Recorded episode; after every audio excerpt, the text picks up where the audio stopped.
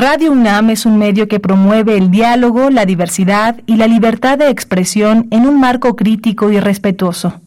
Los comentarios expresados a lo largo de su programación reflejan la opinión de quien los emite, mas no de la radiodifusora. Radio UNAM presenta Prisma RU. Una mirada universitaria sobre los acontecimientos actuales. Prisma RU. Relatamos al mundo.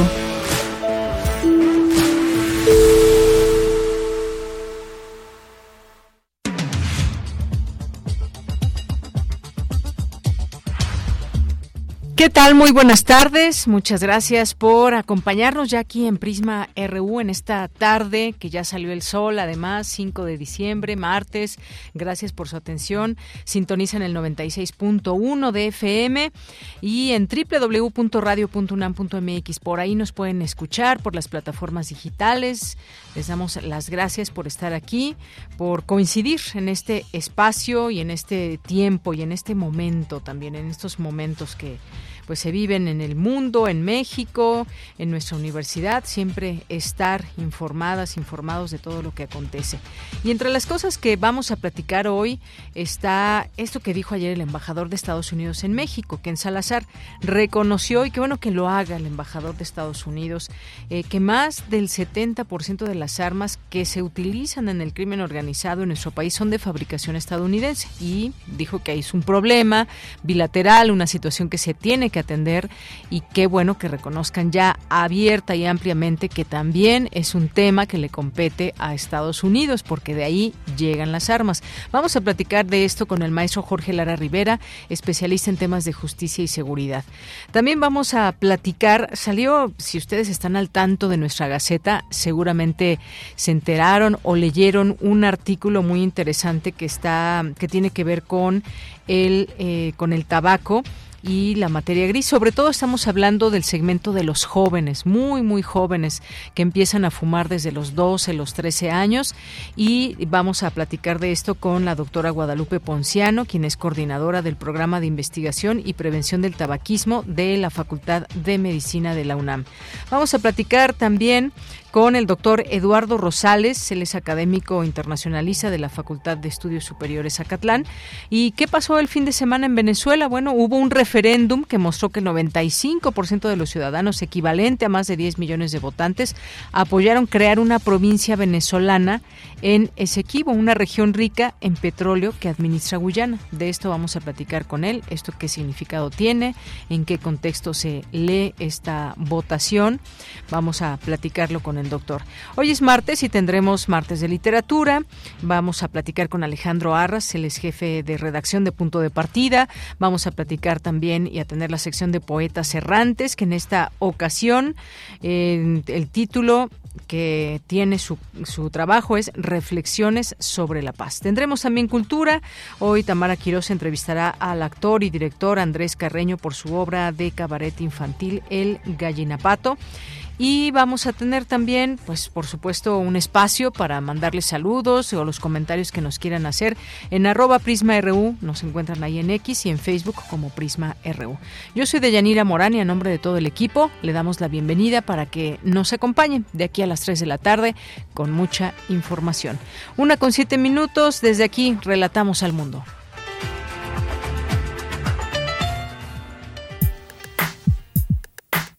Relatamos al mundo.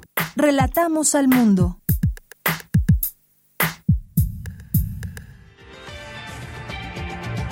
Y en la información universitaria, este lunes 5 de diciembre, martes 5 de diciembre, en la información universitaria, el rector Leonardo Lomelí ratifica a tres integrantes de su equipo, entre ellos a la coordinadora de difusión cultural Rosa Beltrán.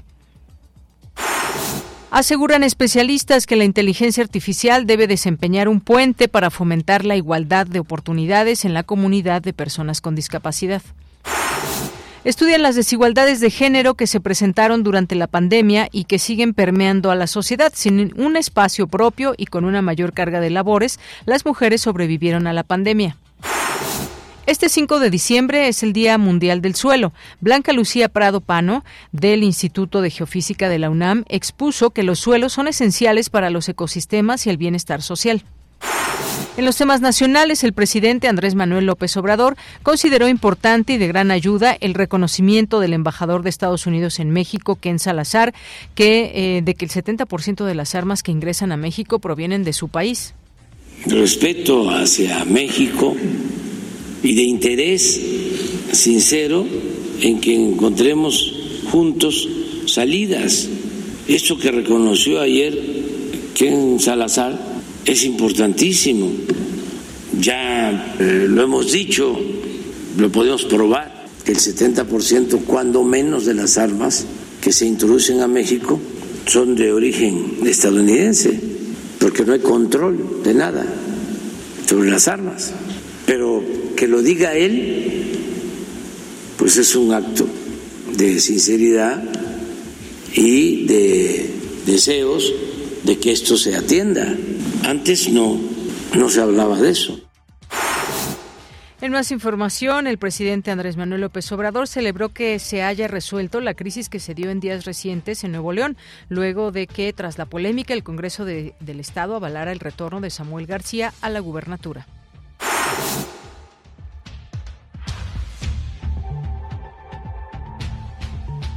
Se trata de un eh, de maestros de diferentes escuelas del país quienes exigen un aumento salarial de al menos 16 mil pesos al mes.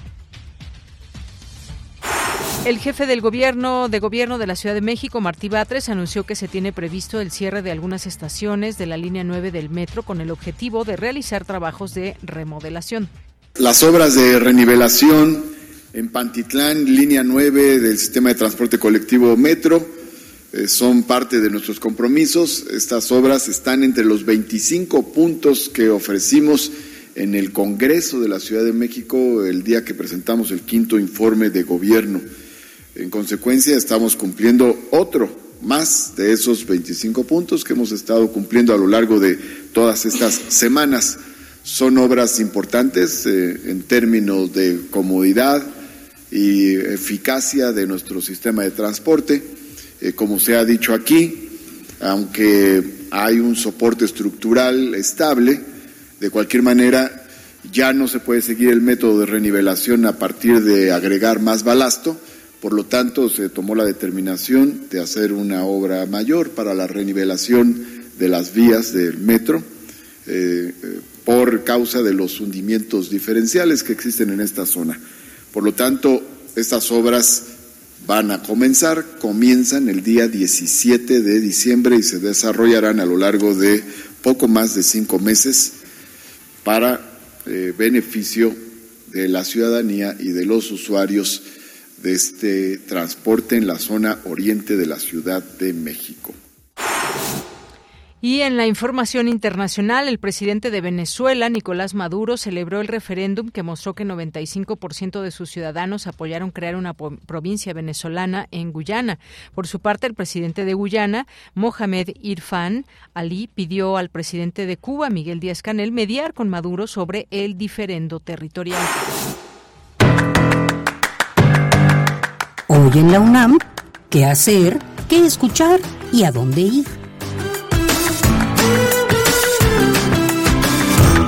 Todos los martes y jueves se transmite la serie radiofónica En Recuerdo de Raquel. Selección de programas de la serie Museos en el Aire de Raquel Tibol. En conmemoración del centenario del nacimiento de Raquel Tibol este mes de diciembre y del 70 aniversario de su llegada a México, nuestra emisora ofrece al público una selección de programas de la serie Museos en el Aire que la maestra realizó en Radio UNAM durante 10 años, con sus comentarios y análisis críticos sobre las artes plásticas y la museografía. El programa de hoy se titula Museo de lo Nuevo. Sala Ramón Gómez de la Serna, vanguardista. La serie completa de museos en el aire puede consultarse en el sitio oficial radiopodcast.unam.mx y la serie radiofónica En Recuerdo de Raquel se transmite todos los martes y jueves a las 17 horas por la frecuencia universitaria de Radio UNAM 96.1 de FM.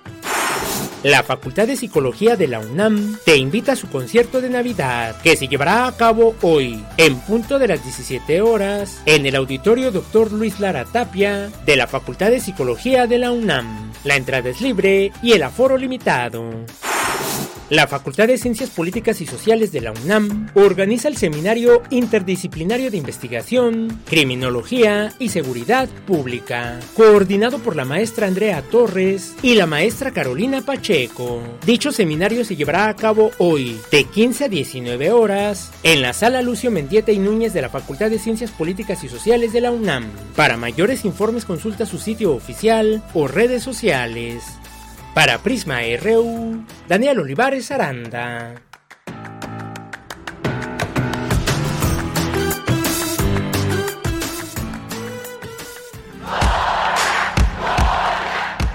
Campus RU.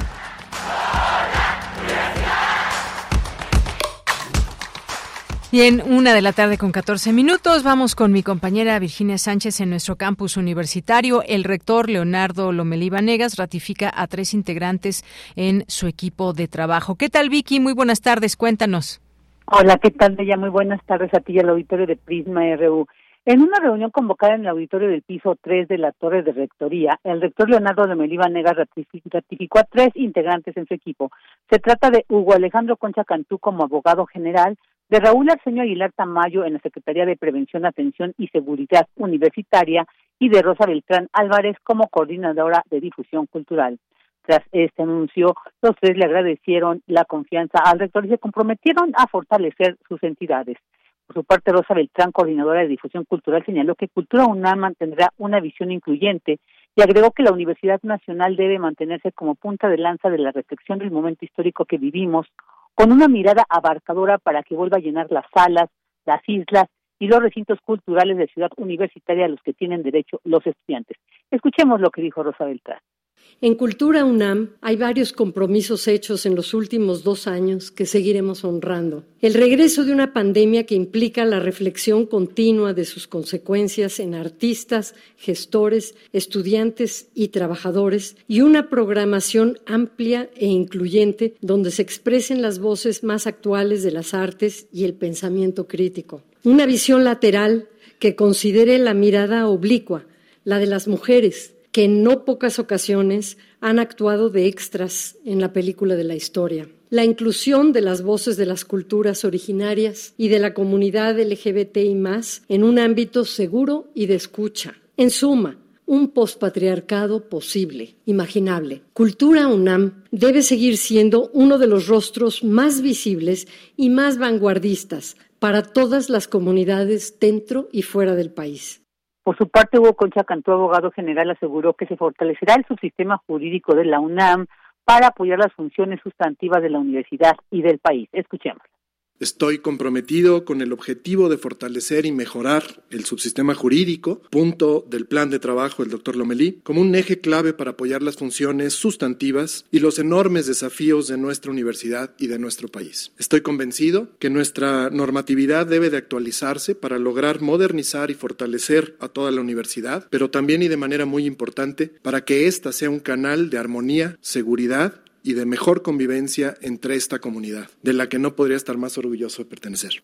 En tanto, Raúl Arsenio Aguilar Tamayo, secretario de Prevención, Atención y Seguridad Universitaria, manifestó su compromiso para trabajar con escuelas y facultades a fin de que quienes ingresan a esta institución adquieran no solo conocimientos, sino también valores que los identifiquen como parte de esta gran comunidad. Escuchen. Eh, va a ser una pieza muy importante de este rectorado, la mejora que tendrá la atención al corazón de esta universidad, que son los estudiantes. Y desde la Secretaría vamos a poner todo el entusiasmo y la creatividad para que conjuntamente con todas las escuelas y facultades logremos esa mejora. Y bueno, pues en esta reunión el rector también anunció que en los próximos días dará a conocer una reestructuración de la Administración Central con el propósito de reforzar la capacidad de atención de la Secretaría General y la Secretaría de Prevención, Atención y Seguridad Universitaria para atender a las entidades, facultades y escuelas y las y los estudiantes.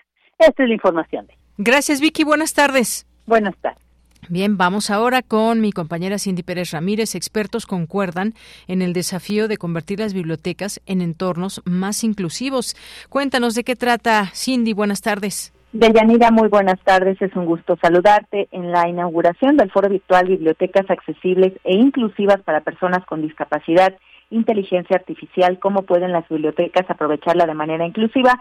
Elsa Ramírez Leiva, titular de la Dirección General de Bibliotecas de la UNAM, dijo que la innovación tecnológica puede ser un catalizador para derribar barreras y hacer que las bibliotecas sean más accesibles para todas y todos.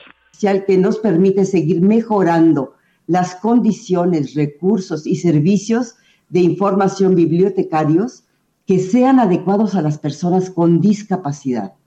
Recordemos que la razón de ser de la biblioteca radica en nuestras comunidades eh, usuarias lectoras en este sentido, nuestro compromiso social es de impulsar acciones que garanticen que todos y todas los integrantes de nuestras comunidades, sin importar habilidades, capacidades o discapacidades, tengan los mismos derechos a la lectura. Esta innovación debe de estar diseñada para fortalecer la inclusión y no crear nuevas barreras sobre ella.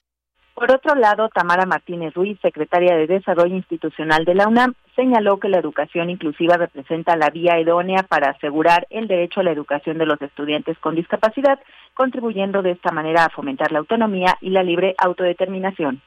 La universidad muestra que es consciente y está convencida de que la inclusión no solo fortalece el desarrollo eh, de nuestro país, sino también en todas las áreas del conocimiento y el desempeño académico y profesional de todas las personas.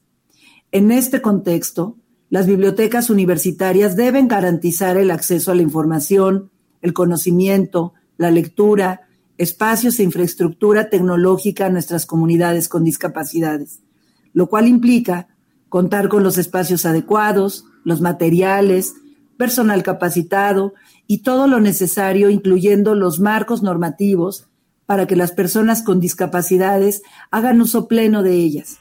Deyanira, el tercer foro virtual de bibliotecas accesibles e inclusivas para personas con discapacidad, coordinado por la UNAM y la Benemérita Universidad Autónoma de Puebla, se llevará a cabo hasta el día de mañana, 6 de diciembre. Esta es la información. Gracias, Cindy. Muy buenas tardes. Muy buenas tardes. Y vamos a más información ahora con Dulce García. Estudian las desigualdades de género que se presentaron durante la pandemia y que siguen permeando a la sociedad. Cuéntanos, Dulce, buenas tardes. Adiós, Deyanira. Buenas tardes aquí al auditorio. Deyanira, la Escuela Nacional de Trabajo Social llevó a cabo la cumbre Estrategias de Intervención Sociofamiliar y Comunitaria ante el impacto social de la pandemia de COVID-19 desde la perspectiva de género en la Ciudad de México. Ahí de ella la doctora Norma Blázquez, académica del Centro de Investigaciones Interdisciplinarias en Ciencias y Humanidades de la UNAM, señaló que es necesario seguir analizando a qué manera la COVID-19 cambió la vida social. Vamos a escuchar. Y eso implica reflexionar, como decimos, en tiempo real, todo lo que estaba ocurriendo, analizarlo y ahora después, a tres años de, de semejante emergencia sociocultural sanitaria, que nos movió la vida de muchas maneras. Tenemos la posibilidad de seguir analizando el trabajo. Después de tres años podemos concluir, pero todavía nos queda mucho trabajo por analizar, por reflexionar, porque eh, la cantidad de material y de resultados que obtuvimos es enorme. Y bueno, Deyanira, las investigaciones que se presentaron en esta cumbre llevan tres años de esfuerzo. Iniciaron desde que comenzó la misma pandemia. Su objetivo fue analizar desde la investigación los efectos de la pandemia COVID-19 en la violencia de género en las familias, así como también en las situaciones de emergencia social comunitaria y universitaria. Esto desde los derechos humanos para conformar eh, procesos de intervención y acción social que presenten respuestas a situaciones de crisis social, cultural, económica y familiar, y todo esto con estrategias de acción directas con las personas y las comunidades. Al respecto habla la doctora Julia del Carmen Chávez Carapia, académica de la Escuela Nacional de Trabajo Social. Lo ubicamos en diferentes momentos. Primer momento, que fue modalidad virtual, que bueno, se hizo una serie de eh, elementos a nivel digital, relatos digitales, una campaña digital. En un segundo momento se elaboraron testimonios también digitales para profundizar en el conocimiento tanto del COVID como de las medidas de emergencia y también los problemas familiares. El tercer momento, que también nos llevó a poder tener relatos y testimonios de lo que pasaba en las familias y todo esto fue de una modalidad virtual. Y bueno, Deyanira, estas investigaciones evidenciaron que la convivencia continua de 24 horas en un mismo espacio desató conflictos dentro de las familias. Y en ese mismo contexto eh, se destaca que las mujeres no contaban con un espacio propio para ellas, además de que el acceso a dispositivos digitales también fue menor para ellas. Y a esto se añadió que tuvieron que una sobrecarga de labores, de ahí que las investigaciones se sigan haciendo dentro de la UNAM. Esta es la información. Bien, pues muchas gracias, Dulce. Buenas tardes. Gracias a ti, muy buenas tardes. Continuamos. Prisma RU. Relatamos al mundo. Bien, continuamos, ya son las 13 horas con 24 minutos. Ayer comentábamos todo este tema de que más del 70% de las armas que usa el crimen organizado en nuestro país proviene de Estados Unidos y ni más ni menos que lo dijo Ken Salazar, el, el embajador de Estados Unidos en nuestro país. Esto fue en la inauguración de la mesa redonda Retos y Mejores Prácticas en el combate al tráfico de armas entre México y Estados Unidos y ahí el señaló que el problema es bilateral y que por lo tanto los gobiernos de ambos países deben abordarlo en conjunto y qué bueno que se diga de esta manera clara y se reconozca este problema o esta situación que debe abordarse de forma bilateral. Para hablar del tema ya está en la línea telefónica. Agradezco como siempre que nos tome la llamada el maestro Jorge Lara Rivera. Él es especialista en temas de justicia y seguridad. Maestro, bienvenido. Buenas tardes. Maestro, no le escuchamos bien. A ver si vamos a volverle a marcar, a ver si se escucha mejor la comunicación, porque no le logramos entender lo que estaba eh, comentando. Y pues hacía yo énfasis en este punto, qué bueno que existe este reconocimiento por parte de pues el embajador de Estados Unidos, que final a final de cuentas también es portavoz de un gobierno, en este caso de Joe Biden, y también eh, pues fue textualmente lo que dijo, parte de lo que dijo, reconocemos el presidente Biden y yo también que para confrontar, combatir ese tráfico de armas se necesita trabajo como socios.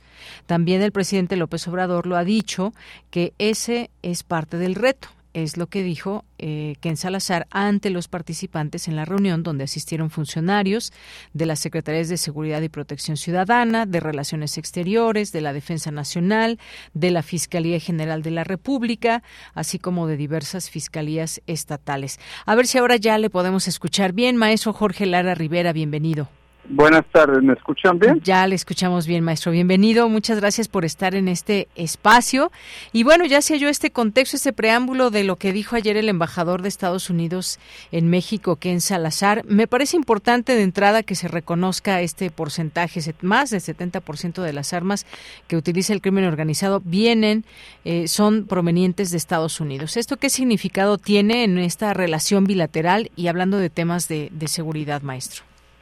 Es muy importante que se reconozca de, nueva cuenta, ese es un dato que las autoridades de los Estados Unidos no han negado, eh, no se ha ocultado, simplemente se hace el énfasis público, me parece que es importante y sobre todo que este es un tema pues que facilita desafortunadamente la actuación criminal de los grupos de la delincuencia organizada en nuestro país dándole un poder de fuego que si ellos no lo tuvieran no se significaría la, la, problemática de violencia e inseguridad en las dimensiones que se tienen en nuestro país.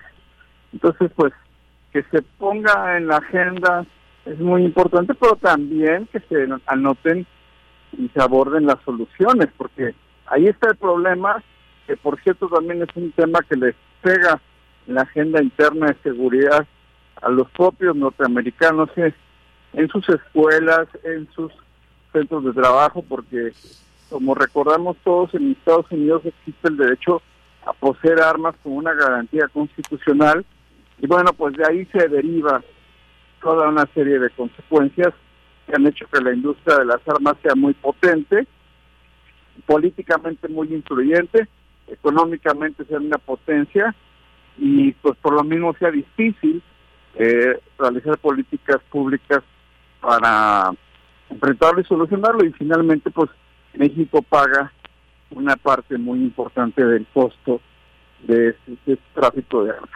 Así es, y es que en algún momento había esta insistencia por parte de Estados Unidos en varios temas. Uno de ellos era el fentanilo, que, eh, que no quieren que siga matando a personas allá en los Estados Unidos, que desafortunadamente, pues proveniente esta droga de, de México, pues eh, llega allá a los Estados Unidos.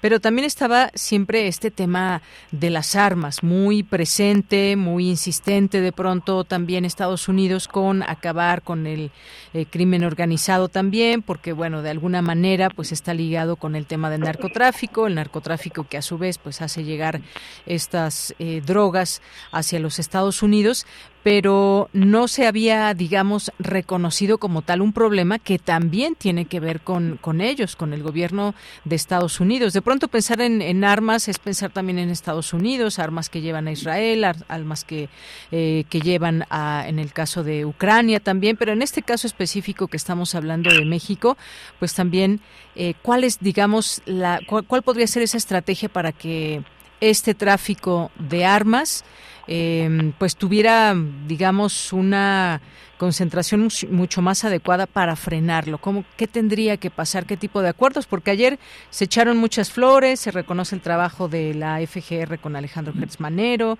de la Secretaría de Seguridad Pública, de Rosa Isela Rodríguez, pero más allá de esto, ¿cómo se llega a un pues a buen puerto en todo esto, maestro? Es un tema complejo, como ya dijimos.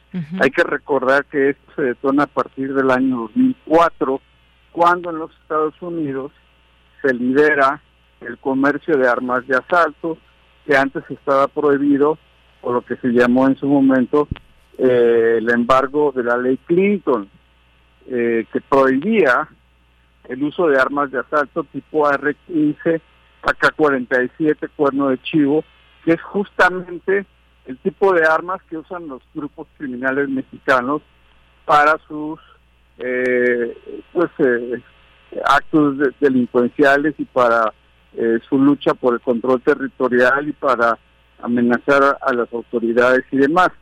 Entonces ahí está la raíz del problema, una de las más importantes, y como lo dijo el propio presidente Biden en su campaña, y se ha insistido, sería indispensable que se pudiera reinstalar una legislación como la ley Clinton, eh, es decir, que se vuelva a prohibir la venta de armas de guerra en las calles, porque es prácticamente lo que está ocurriendo.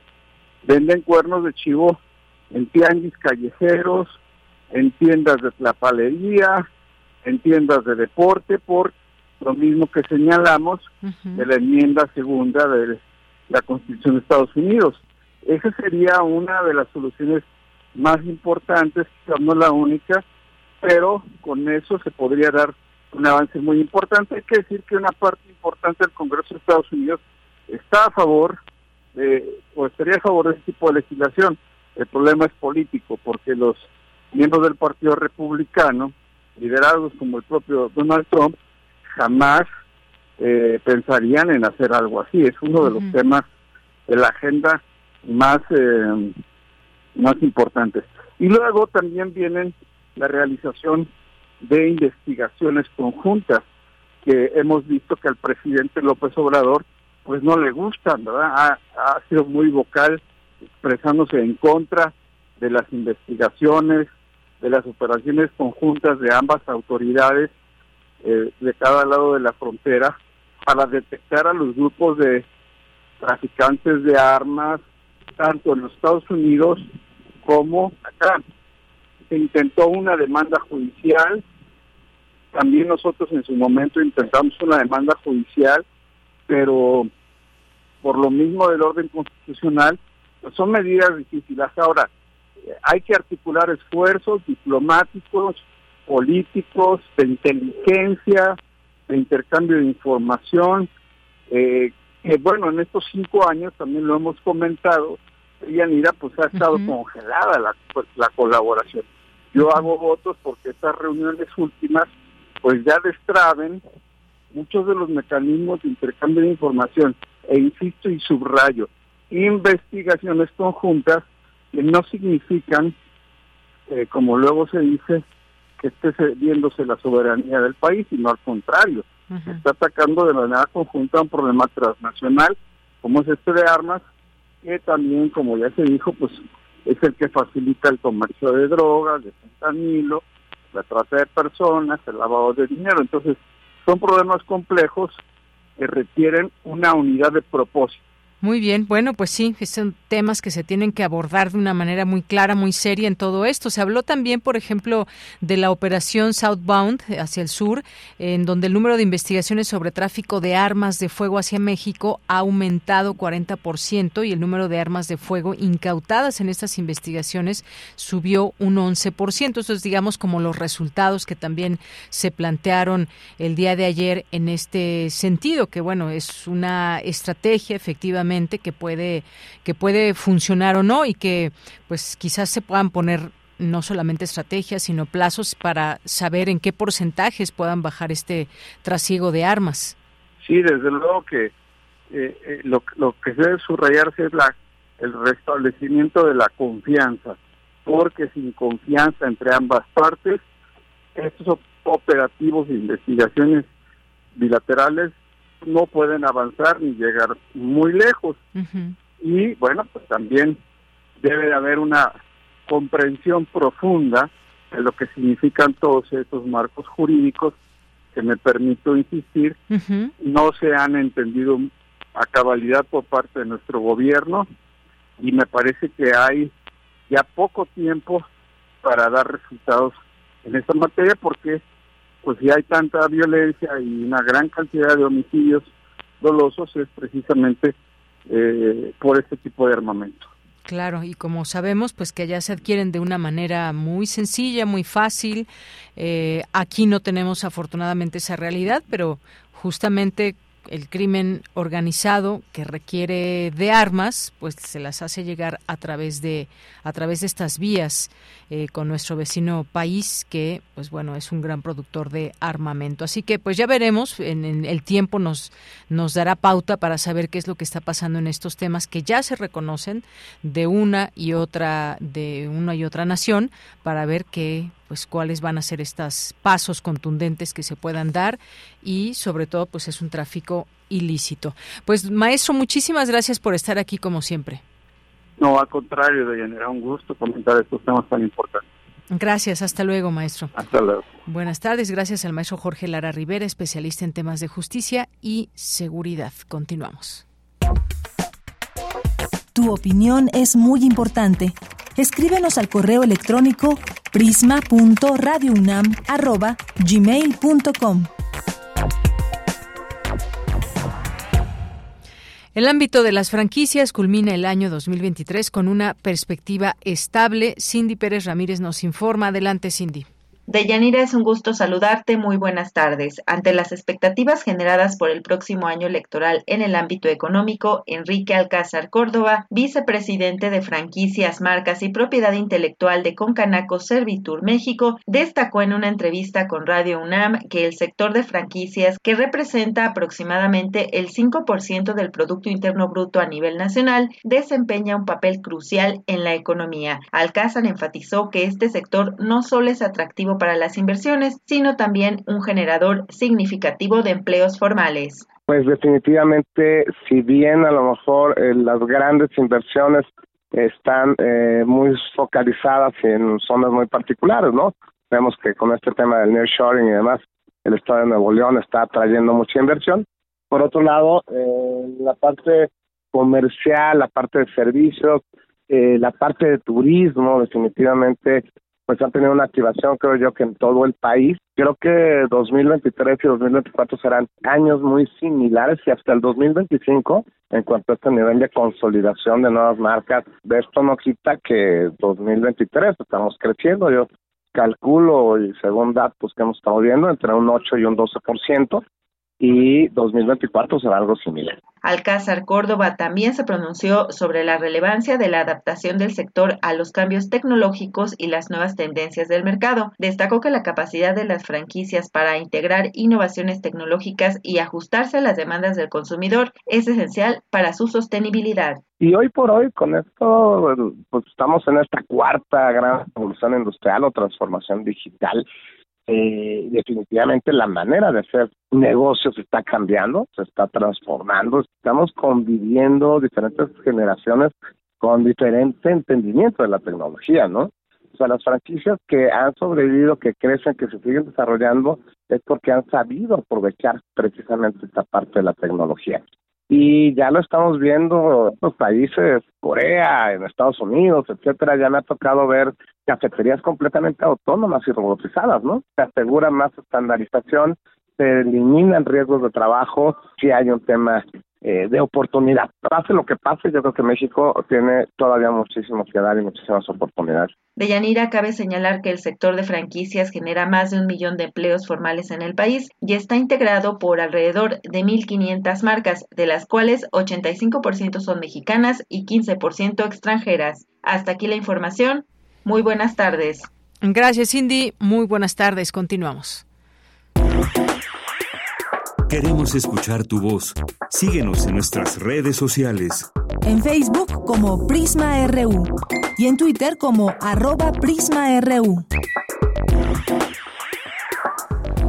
Ayer en nuestra Gaceta UNAM, entre los tantos artículos que podemos encontrar eh, de nuestra Gaceta, pues está uno que se llamó y que, bueno, pues evidentemente muy llamativo, No quemes tu cerebro, y se refiere a un trabajo, en un trabajo conjunto que se hicieron eh, en varias universidades y que sus resultados fueron publicados en la revista científica Nature Communications, un grupo de, investigadores de las universidades de Cambridge y de Warwick en Inglaterra, eh, así como fundan en China, llegó a la conclusión de que los adolescentes que comienzan a fumar a los 14 años tienen mucha menos materia gris en los lóbulos frontales izquierdo y derecho de la corteza prefrontal de su cerebro, los cuales están relacionados con la toma de decisiones y el incumplimiento de normas, el primero, y con la búsqueda de sensaciones nuevas, el segundo. Mm, se nos hizo un, tema muy interesante eh, y que tiene que ver con todo pues con todo este tema del tabaco y más y pues a quien llamarle pues no dudamos en contactarnos con la doctora Guadalupe Ponciano quien es coordinadora del programa de investigación y prevención del tabaquismo de la Facultad de Medicina de la UNAM doctora un gusto saludarle bienvenida eh, como siempre, Deyanira, un gusto estar en tu programa. De verdad, muchísimas gracias por la invitación. Y bueno, acabas de mencionar resultados realmente muy interesantes que marcan un hito en investigación en adicciones porque ya nos hablan del impacto de una droga como la nicotina ante lo que es la morfología, la estructura ya de uno de los órganos sin duda más importantes de nuestro cuerpo que es el cerebro, el sistema nervioso central. Entonces yo creo que este estudio de verdad vale la pena analizarlo, vale la pena ver qué implicaciones tiene, porque eh, sabemos que la nicotina es la droga legal junto con el alcohol que más impacto tiene eh, a nivel mundial. Por supuesto, también ah, en, en México. Ahorita acabo de estar en la presentación de los resultados de la encuesta global de tabaquismo en adultos que se hizo en México el año pasado. Y bueno, hay datos muy interesantes que nos hablan, por ejemplo, de edad de inicio, que nos hablan de exposición a humo de tabaco en universidades de Yanira. Sí, y estamos entre, junto con los bares, estamos en los dos primeros lugares de exposición a humo de tabaco de segunda mano. Es decir, tenemos que hacer algo porque, eh, bueno, cada vez tenemos más evidencias del impacto que puede tener la nicotina en la salud del ser humano. Ya no solamente nos preocupa la salud respiratoria, de la cual tenemos múltiples evidencias científicas que nos habla que el tabaco es uno de los principales factores de riesgo para nuestra salud respiratoria. Ahora también tenemos que preocuparnos de Yanira por el impacto que tiene el tabaco a nivel de cerebro, de este maravilloso órgano que nos hace ser quien somos, ¿no? Y aquí lo vemos en este estudio. Eh, a medida que tú eh, generas estos cambios debidos a la nicotina y tienes una menor edad, aquí por ejemplo los adolescentes los empezaron a seguir a los 14 años, pero imagínate que en nuestro país me preocupa que la edad de inicio se da ya desde los 13 años y que en las encuestas nacionales ya empieza a haber eh, niños de 10 años que aparecen porque ya están fumando. Entonces imagínate si no es preocupante. La adolescencia de Yamira es fundamental en lo que es la maduración del cerebro. Hay varios procesos importantísimos como la poda neuronal, como la mielinización de, acción, de axones, que estos procesos van a permitir que el adolescente se vaya transformando poco a poco en el adulto joven, con una personalidad, con una serie de... Eh, de características para establecer relaciones, ¿no? Muy, muy particular en la toma de decisiones. Siempre decimos los adolescentes es que los adolescentes les gustan las conductas de riesgo, les gusta muchas cosas que los ponen en peligro. Es cierto, están en un proceso de maduración cerebral muy importante que eh, tenemos que comprender y que tenemos también que apoyarles que en ese proceso no tengan contacto con las drogas, porque eh, se modifica totalmente. Tú, tú lo viste en los resultados, los resultados de estos investigadores a mí de verdad me impactaron cuando me pidieron la entrevista y que revisara la bibliografía. Yo dije, Dios mío, de veras, es que si tú te fijas donde hay esta reducción de materia gris debida al contacto con la nicotina, es un área importantísima, es un área de la corteza prefrontal que está asociada con las funciones más sustantivas del ser humano es decir, funciones cognitivas superiores como pues concentración, toma de decisiones, que en la adolescencia es tan importante, ¿no? Percepción del medio que te rodea, cómo estableces las relaciones laborales con tus amigos, con tu pareja, cómo es tu, eh, no sé, una serie de cosas eh, relacionadas con tu personalidad, con tu temperamento. Entonces imagínate, si tenemos drogas que afectan a este nivel, a los usuarios, de verdad que, bueno, tenemos que, que tener mucho cuidado y tenemos, como dice la Organización Mundial de la Salud, luchar porque cada vez nuestros niños, eh, si es que se van a poner en contacto con alguna droga, sean lo más adultos posibles.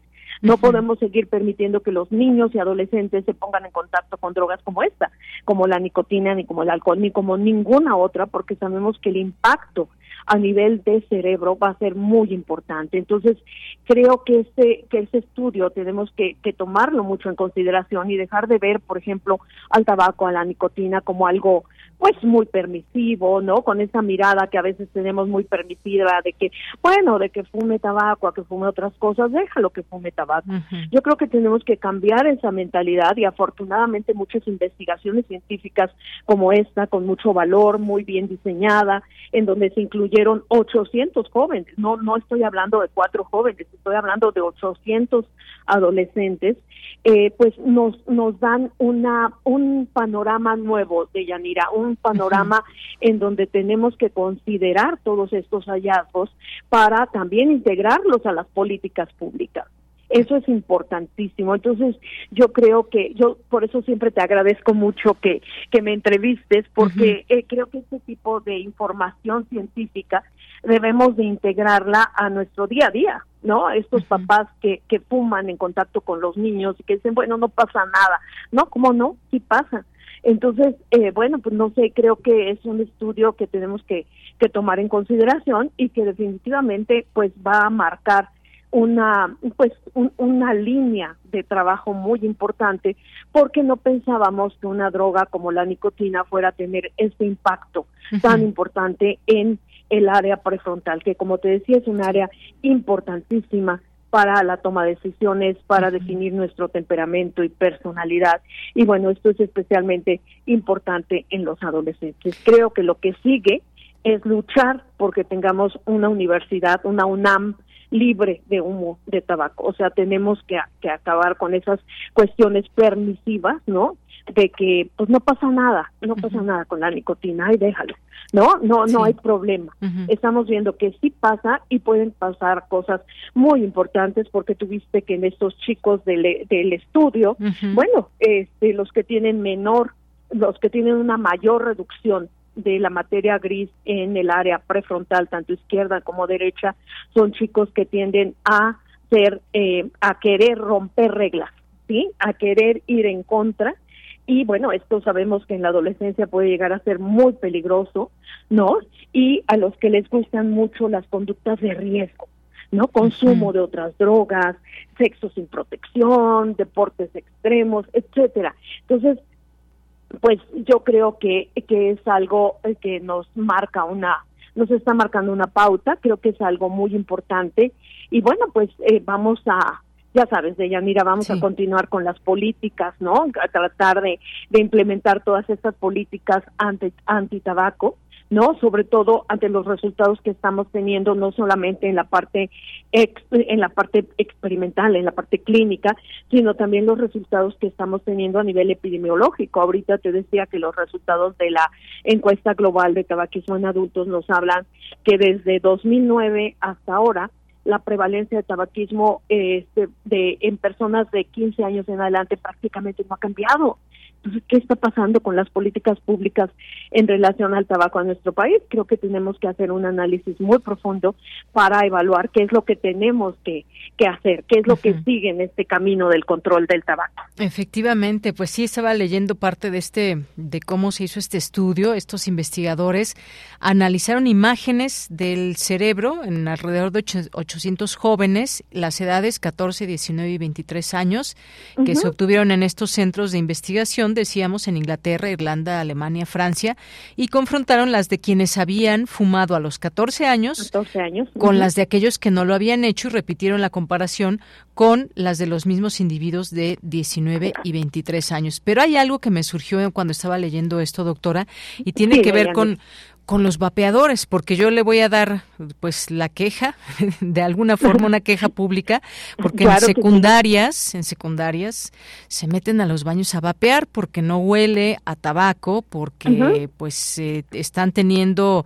pues este despertar eh, de la adolescencia y de la juventud, pero cómo a su vez cómo decirles que les hace daño, se los podemos decir, pero de pronto es más fuerte la inercia de ver a los compañeritos o de la moda, qué sé yo, cuando estamos hablando de 13, 14 años. ¿Qué hacemos en esos casos, doctora? Mira, aquí yo creo que es muy importante. Yo eh, en mi caminata del Estadio Olímpico hacia la Facultad de Medicina, ya he visto ahí mismo en el campus universitario cómo se venden este tipo de vapeadores de Yanira y son muy llamativos. O sea, uh cuenta que estás viendo un plumón Haz de cuenta que eh, tienen colores ahorita, una serie de colores muy agradables, mucha tecnología. Un aparato muy moderno, además. Muy moderno. Y es una tristeza todo lo que veamos de este tipo de sistemas electrónicos de administración de nicotina, vapeadores, todos estos cigarrillos electrónicos, están prohibidos en nuestro país. así Cofepris los tiene prohibidos. Yo creo que tenemos que, ahorita lo que decían, una de las recomendaciones importantes es que tenemos que ser una sociedad que aprenda a definitivamente tomar un teléfono, hablar a Cofepris y decir, esto está pasando, mm, aquí están vendiendo algo que entró al país a través de contrabando. ¿sí? Es algo prohibido. Yo creo que eso tenemos que hacerlo nosotros, los adultos eh, de Yanira.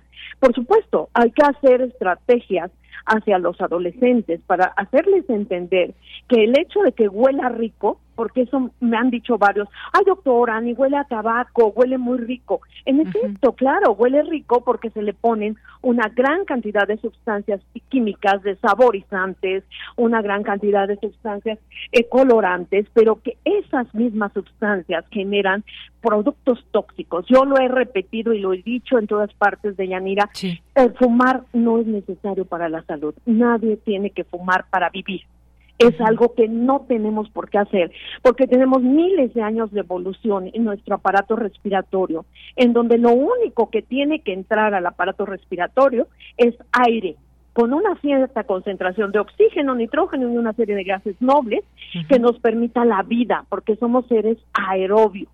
Pero nada más, todo lo que entre que no sea aire, eh, de Yanira, sabemos que va a ser un daño. Y más cuando es tan tóxico como todos estos vapeadores, como y además estamos hablando de nicotina. Y eso es bien importante, de Yanira. Todos estos eh, vapeadores, cigarrillos electrónicos tienen nicotina. Y, y, estamos hablando de este artículo en donde el, digamos, el actor central es la nicotina. Y tú sabes que la nicotina tiene muchos efectos en la salud. Aquí se estudió el efecto a nivel de, sistema nervioso central, pero yo te podría decir también el efecto, por ejemplo, a nivel cardíaco, porque hay receptores en corazón, el eh, impacto a nivel de glándulas adrenales, ¿no? Para producción de adrenalina. En fin, tenemos ah, los vasos que se constriñen con la nicotina. En fin, hay mucho impacto y una de las cosas más terribles es que en todos estos cigarrillos electrónicos y vapeadores el consumidor no tiene ni la menor idea, ya mira, de cuánta nicotina está metiendo a su organismo, porque esto no lo dicen, no, no te lo dicen, no está regulado. Entonces, si está prohibido, si no hay regulación, generalmente estos productos vienen de Asia, en donde tú sabes que la regulación es nula, en muchos países es nula. Entonces, imagínate eh, la toxicidad. Yo creo que tenemos que aprender, de verdad, aprender a tomar el teléfono y decir, aquí se están eh, vendiendo este tipo de productos que están prohibidos y que sabemos que los jóvenes van a comprar. Y a los jóvenes también tratar de hacer estrategias. Eh, ustedes que son comunicadores, bueno, saben esto mucho mejor que nosotros. todo lo que se está generando en el área clínica, en el área científica, ustedes lo pueden comunicar de manera adecuada a los jóvenes.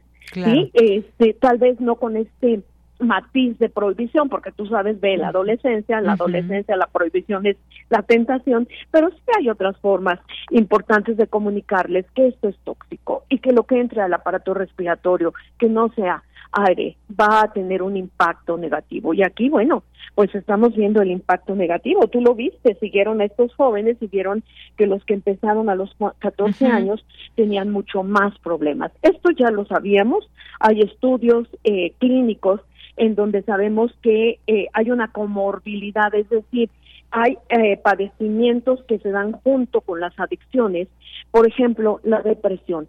En el caso del tabaquismo sabemos que es un, muy importante la asociación que se establece entre la depresión como patología, como patología psiquiátrica, con el tabaquismo. Y también sabemos que hay un asociación, una asociación muy importante también entre el consumo de tabaco a edades muy tempranas, por ejemplo, y la esquizofrenia, la esquizofrenia en la etapa adulta. Entonces, ya cada vez tenemos más información eh, de Yanira que nos habla de todo esto. Entonces, bueno, qué bueno que te quejas públicamente. No podemos dejar que nuestro campus haya vendedores de este tipo de sistemas electrónicos, de este tipo de eh, cigarrillos, porque sabemos que nuestros jóvenes los van a comprar. Claro, y me refería también mucho a, las secundarias, eh, secundarias. imagínate, más pequeñitos Sí, que tienen 13 años, por ejemplo, y que, bueno, pues uno se entera de lo que pasa en las escuelas, porque uno tiene sobrinos, hijos, hijas y más, y entonces, pues te platican ellas y ellos mismos de lo que está pasando y cómo, pues tienen toda esta curiosidad. Es una edad en donde, pues, están proclives a muchas cosas, a probar nuevas sensaciones y demás, pero hay que tener esto en cuenta porque es un foco rojo y además aquí lo que llamó la atención es también la, la edad que, en que empiezan a fumar y que no es lo mismo alguien que empieza a fumar a los 13, 14 años a alguien que empieza, por ejemplo, a hacerlo a los 19, a los 23 años. No es que haga menos daño, pero hay también otras situaciones que entre más pequeños prueben drogas, tabaco, alcohol y demás, hay pues una mayor susceptibilidad de Yanira. Así es. Eh, definitivamente. Sabemos que, una para, que un sistema nervioso central que está en proceso, en pleno proceso de maduración en esa edad, va a ser mucho más susceptible primero a hacerse adicto, ¿sí? A tener modificaciones tanto morfológicas como bioquímicas relacionadas con la droga. Ajá, y entonces va a ser mucho más probable que esa persona se haga adicto rápidamente. ¿sí? Los procesos se acortan, los procesos de adicción se acortan porque es un cerebro susceptible, es un cerebro que está enfocado en sus procesos de maduración y tú le mandas una droga que va a afectar su estructura, que va a afectar su funcionalidad, que va a afectar los neurotransmisores que se están produciendo, pues entonces imagínate, es terrible, porque como tú dices, no es que sea bueno que alguien empiece a fumar a los 20 años, por supuesto, pero en términos de impacto al sistema nervioso central, pues el impacto va a ser menor. Sí, y si no empieza a fumar nunca, pues mucho mejor, ¿no? de Yanira, entonces, este, creo que... Sí, ya con lo pasivo que podemos ser como fumadores pasivos, digamos, pues ya tenemos también lo suficiente, ¿no?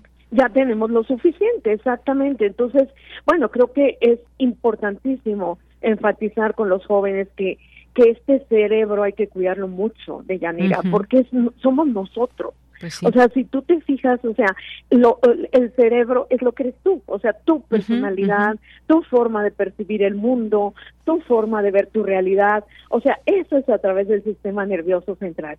Entonces hay que cuidarlo mucho y alejarlo lo más posible de todas las drogas. En este caso ya tenemos, bueno, este, evidencias de que una droga que ha sido muy muy, muy permisivo, que con la que hemos sido muy permisivos, como es la nicotina, ¿no? Así como, ay, no pasa nada, es light, ¿no? No, no pasa nada. Este, es light, tiene sabor, no sabe a nicotina, sabe a mango, huele rico, ¿no? Me, me, han dicho, Deyanira, ay, doctora, pues huele bien rico, huele a duraznito. Pues no, no, no, está terrible eso, porque si te fijas, modifica su percepción del riesgo.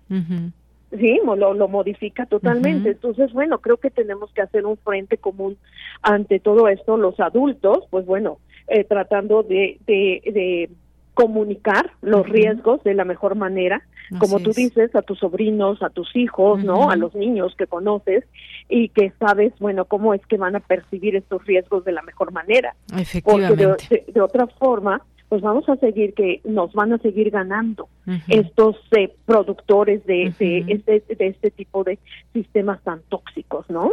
Así es, doctora. Bueno, pues se nos ha acabado el tiempo, pero siempre es muy rico poder hablar con usted porque nos amplía todo esto que significa y bajo pues todo este conocimiento que usted tiene, sobre todo haciendo énfasis en la prevención del tabaquismo, que es algo que pues si ya tenemos estas desinformaciones, creo que también a la sociedad, autoridades, todas, todos juntos debemos de eh, intentar hacerlo lo que nos toque en esta etapa muy temprana y que tiene que ver con la prevención. Pues muchas gracias, doctora. Al contrario, Deyanira, es un gusto estar con ustedes y ojalá de verdad pues analicemos más esto y como te decía, hagamos un frente común como sociedad. Tenemos que proteger a nuestros niños, a nuestros adolescentes, porque son los adultos del futuro. Entonces tenemos que cuidar esta nueva generación. Así, que muchísimas gracias, de veras te agradezco como siempre que difundas este tipo de información que puede ser tan valiosa. Muchísimas gracias. Gracias a usted, doctora. Hasta luego. Hasta luego. Fue la doctora Guadalupe Ponciano, coordinadora del programa de investigación y prevención del tabaquismo de la Facultad de Medicina de la UNAM. Dos de la tarde en punto, vamos a hacer un corte, regresamos. Prisma RU. Relatamos al mundo. 96.1 de frecuencia modulada. 860 de amplitud modulada, transmitiendo desde Adolfo Prieto 133 en la Colonia del Valle. Escúchenos en nuestra página web radio.unam.mx. Radio UNAM, experiencia sonora.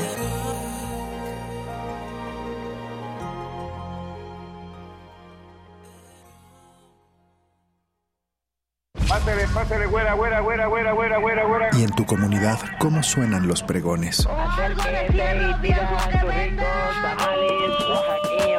Concurso de Registro Sonoro Pregones 2023. Haz una o varias grabaciones de los pregones de tu comunidad y compártelas a través del mapa sonoro de México. ¡Tacos, tacos de! Consulta las bases en mapasonoro.cultura.gov.mx. La Fonoteca Nacional y el Centro de Cultura Digital convocan. Las elecciones en millones de mexicanos. ¿Qué tanto buscas? Quiero informarme sobre las precampañas, saber cómo los noticieros siguen las actividades de quienes participan en esta elección. Para eso está el monitoreo del INE y la Universidad Autónoma de Nuevo León. En monitoreo2024.ine.mx está todo. ¿Cuánto dura la información? ¿Cómo se presenta? Si cuenta con perspectiva de género e incluso si se enfoca en las propuestas o temas personales. Tu decisión es importante para México. INE.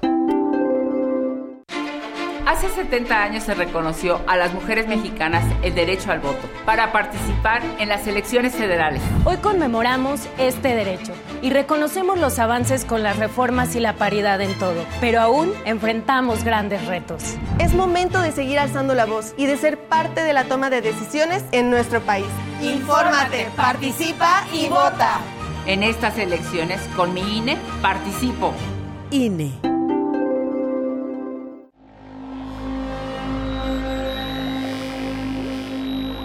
La ciencia puede ser un misterio, pero no uno imposible de resolver. La araña patona. El programa pionero de la divulgación científica y tecnológica. Sábados a las 13 horas por el 96.1 de FM. Radio UNAM. Experiencia sonora. Habla Santiago Taboada, precandidato. Imagina un lugar donde las mujeres vivan seguras y que tus hijas y que tus hijos tengan guarderías de primer nivel, donde nuestros adultos mayores reciben médico y medicina gratis. Un lugar seguro, donde los que sienten miedo son los delincuentes. Ese lugar sí existe y es la Benito Juárez. La goberné y lo logré durante los últimos cinco años y ahora quiero hacer lo mismo en toda la Ciudad de México. Santiago Taboada, jefe de gobierno. El cambio que queremos. Mensaje dirigido a militantes del PAN. Soy Clara Brugada. Nací en la Juárez. Estudié economía en la UAM. Allí nació mi convicción de combatir la pobreza, trabajando por el bienestar de las familias. He sido legisladora y goberné Iztapalapa con honestidad y resultados y quiero seguir transformando a la Ciudad de México. Arriba corazones. Clara Brugada, precandidata única a jefa de gobierno. Morena, la esperanza de México. Mensaje dirigido a militantes, simpatizantes y Comisión Nacional de Elecciones de Morena.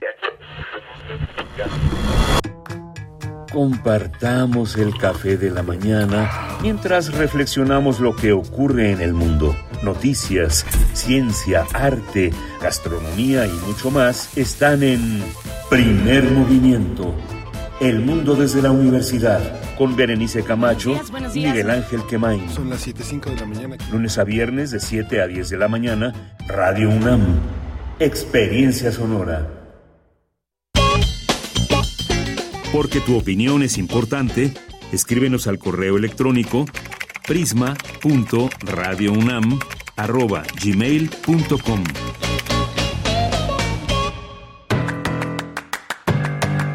Mañana en la UNAM, ¿qué hacer? ¿Qué escuchar?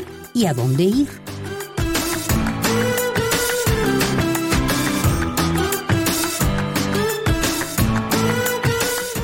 La Unidad Académica de Estudios Regionales de la UNAM te invita al seminario Problemas Sociales en Michoacán, que se llevará a cabo mañana miércoles 6 de diciembre, de 10 a 14.30 horas, a través de las redes sociales de la Unidad Académica de Estudios Regionales de la UNAM.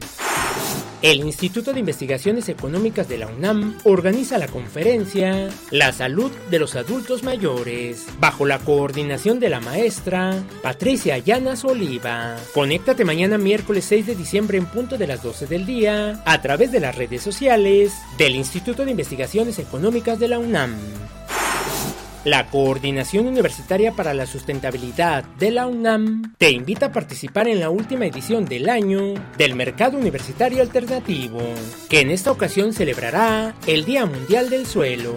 En este espacio podrás conocer más acerca de la relación entre el suelo y la producción de alimentos, así como la importancia de llevar a cabo prácticas sustentables en el manejo de los suelos para hacer frente a la crisis climática. No te pierdas la última edición del año del Mercado Universitario Alternativo de la COUS UNAM y asiste el próximo viernes 8 de diciembre de 11 a 17 horas a la entrada principal de la tienda UNAM. Para Prisma RU, Daniel Olivares Aranda.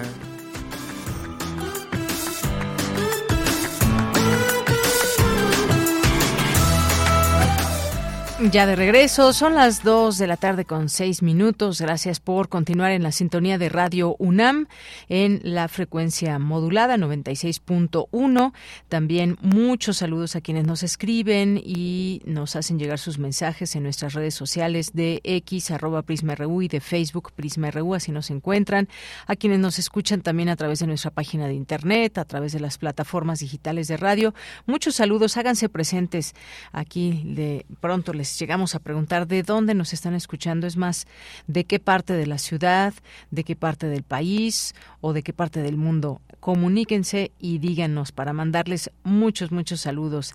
Bueno, pues gracias a todas las personas que están aquí y Vamos a mandar saludos. Jorge Fra está por aquí presente. Jorge Morán Guzmán nos dice, la adicción al tabaquismo debemos combatirla todos. Pregunto, ¿y la adicción a celulares, tabletas y otros móviles? Propongo hablar de ese tema. Sí, habremos de hablar de esta, esta, pues otro tipo de adicción, pero al final de cuentas, cuando se llama adicción, pues tiene algunas eh, formas de expresarse de la misma manera, aunque pues nos afecte de forma distinta. Pero efectivamente, cuando ya no podemos dejar de lado de vivir sin un celular, sin una tableta o algún aparato móvil que ustedes utilicen cotidianamente. Es más, hagan la prueba. Quédense dos horas sin, sin su celular a ver qué, qué, qué sucede eh, cuando vayan pues de camino, donde quieran, dos horas al día, a ver quién puede. Ahí me avisan quién, quién, quién puede y le, pues le hacemos un reconocimiento desde aquí. Gracias, Jorge. Eh, ¿Quién más está por aquí? A ver, Jorge nos dice, ¿realmente será posible controlar el tráfico de armas desde Estados Unidos? Pues quién sabe la respuesta cuál será, pero ojalá que por lo por lo menos se hagan esfuerzos, Jorge. Muchas gracias. Lorenzo Sánchez, las drogas son nefastas, desgraciadamente, miles de adictos en el país. ¿A beneficio de quienes? Pensemos en los costos de ello. Soy exfumador, exalcohólico activo, exconsumidor de refresco. Un abrazo. Gracias, Lorenzo Sánchez. Bueno, nuestras luchas de pronto difíciles, porque ¿cómo, cómo es que llegamos de pronto a tener una adicción? Hay que ver entornos, un montón de cosas. Y a veces, pues bueno, nos dejamos ir por ese placer que sentimos ya sea al comer mucho, al fumar mucho, al beber mucho, en fin, hay que pues tratar de entenderlo por esta parte de lo que nos beneficia y que nos perjudica. Y de esta manera pues yo creo que pues quisiéramos más beneficiarnos de nuestras acciones de lo que nos perjudicamos. Pero sí es, es un proceso. Muchas gracias Javier Flores por compartirnos aquí este este tema. Lorenzo Sánchez eh, em, también muchas gracias eh, que nos comenta esto. Y saludos a Javier Flores, eh, también mucho que nos dice aquí Javier, dice esta nueva eh, tiene el reto de seguir a nivel académico de excelencia como hasta ahora. Muchas gracias eh, aquí, esta nueva rectora, bueno, más bien coordinadora. Muchas gracias, Javier. Eh, también nos dice saludos a todo el equipo del mejor programa de la radio y a todos los radioescuchas. Gracias, Javier Gabani. Muchos saludos. Leyenda Pop también. Muchas gracias por estar aquí presente en nuestras redes sociales. Jorge nos dice excelente inclusión para personas con discapacidad en las bibliotecas accesibles. Se conforma el equipo de trabajo de la Rectoría de la UNAM. Esperemos realice un trabajo digno de recordar bien. Gracias, Jorge. Buena tarde, martes para Deyanira, equipo de Prisma y público del programa. Eh, ¿Qué se dice al despertar? Buenos días, ¿no? Feliz martes. Feliz martes para ti, Jorge. Gracias. Ah, saludos a nuestros amigos y amigas de la Escuela Nacional de eh, de Trabajo Social, a Guerrero también nos manda muchos saludos, a David Castillo, nos dice muy buenas tardes al excelente equipo de Prisma RU, que es el mejor noticiero universitario y, yo, y no universitario. Gracias a todos los que lo hacen posible. Les comparto el pastel que me mandaron a hacer mis hermanos, ya que hoy cumplo 58 años. David Castillo, muchas felicidades. Qué bonito pastel que nos mandas. 58 años desde que mamá te encontró en la basura. Ay. bueno, pues muchas gracias. Aquí se ve que te quieren mucho tus hermanos. Bueno, y este, eh, este muñequito que ya lo hemos visto, de pronto nos los has enviado también por aquí. Muchas gracias, David Castillo. Deseamos lo mejor para ti, que nos sigas escuchando, por supuesto, en este nuevo ciclo y que sean unos grandes 58 años, que sean grandiosos esto, el haber llegado a esta edad y lo que se vislumbra en el camino. David Castillo, muchas gracias y abrazos de aquí desde Prisma RU, desde Radio UNAM. Gracias también a nuestros amigos y amigas del Colegio Nacional, Abelina Correa, Rodolfo Rivas Ruiz, gracias también eh, a todas las personas que se van sumando, como Andrea Esmar, que nos manda saludos, dice escuchándolos, siempre es un placer. Gracias, Andrea, y un placer también saber que estás aquí presente. Bien, pues nos vamos, nos vamos a la información en esta segunda hora de Prisma RU con el lema El suelo y el agua, fuente de vida. Hoy se conmemora el Día Mundial del Suelo. Cristina Godínez nos tiene la información. Hola, ¿qué tal, Deyanira? Un saludo para ti y para el auditorio de Prisma RU. El Día Mundial del Suelo nos invita a reflexionar acerca de nuestra relación individual y colectiva con este recurso, a sentirlo, conocerlo, preguntar a los expertos y sumarnos a iniciativas para mejorar su salud y al mismo tiempo nuestro bienestar, señaló Blanca Lucía Prado del Instituto de Geofísica de la UNAM. Y es que de acuerdo con cifras de la ONU, a nivel mundial cada año se pierden 24 mil millones de toneladas de suelo fértil. Se estima que la degradación de las tierras reduce el PIB de los países en desarrollo hasta en 8%. Y para 2045 la desertificación será responsable del desplazamiento de aproximadamente 135 millones de personas en el planeta. La también coordinadora del Programa Universitario de Estudios Interdisciplinarios del Suelo comentó que en la Ciudad de México de 2006 a 2010 se perdieron 254 hectáreas de cobertura forestal a causa de la urbanización. Además, modelos prospectivos estiman que de 2010 a 2030 se registrará una pérdida anual promedio de 219 hectáreas en la capital del país. Blanca Lucía Prado aseguró que el mal manejo que hemos dado al suelo ha provocado que más de la mitad del territorio nacional presente algún nivel de degradación física, química o biológica y con base en información de la FAO, 95% de los alimentos que consumimos se producen directa o indirectamente en el suelo. Sin embargo, en la actualidad, un tercio de la superficie está degradada, lo que implica la pérdida total o parcial de sus funciones. De Yanira, este es mi reporte. Buenas tardes. Muchas gracias, gracias Cristina Godínez y nos vamos ahora al reporte internacional con Radio Francia. Relatamos al mundo. Relatamos al mundo.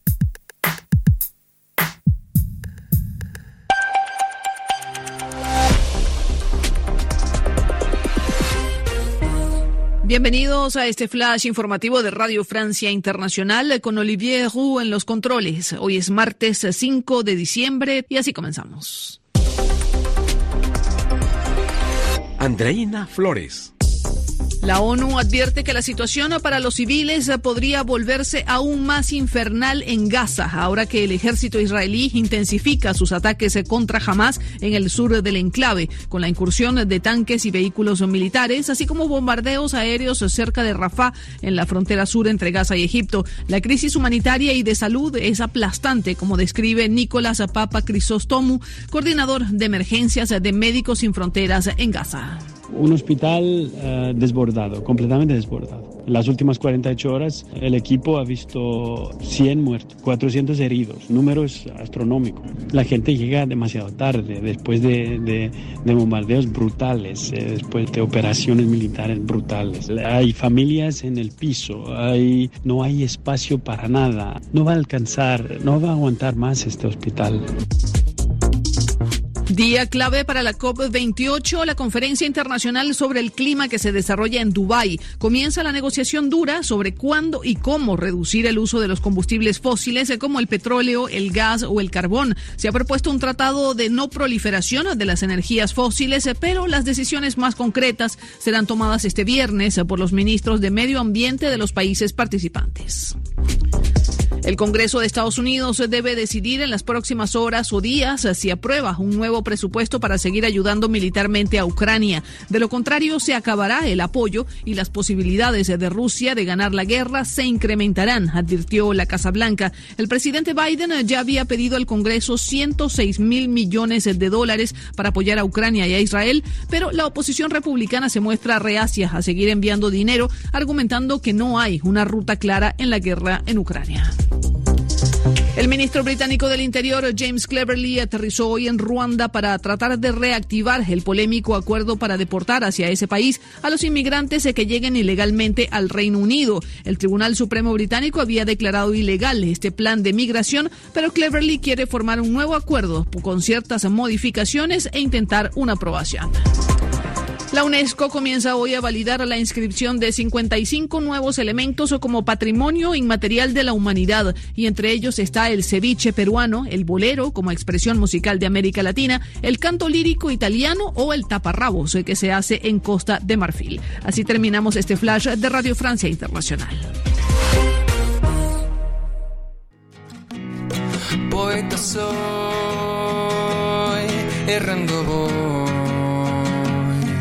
buscando el sonido que dejó tu voz, mi corazón, alcanzando el tuyo es un destino decidido, escúchame. Poetas errantes. Pues ya estamos aquí en esta sección de todos los martes, Poetas Errantes, y hoy nos acompaña Pablo Castro, a quien saludo con mucho gusto. Pablo, ¿cómo estás? Buenas tardes.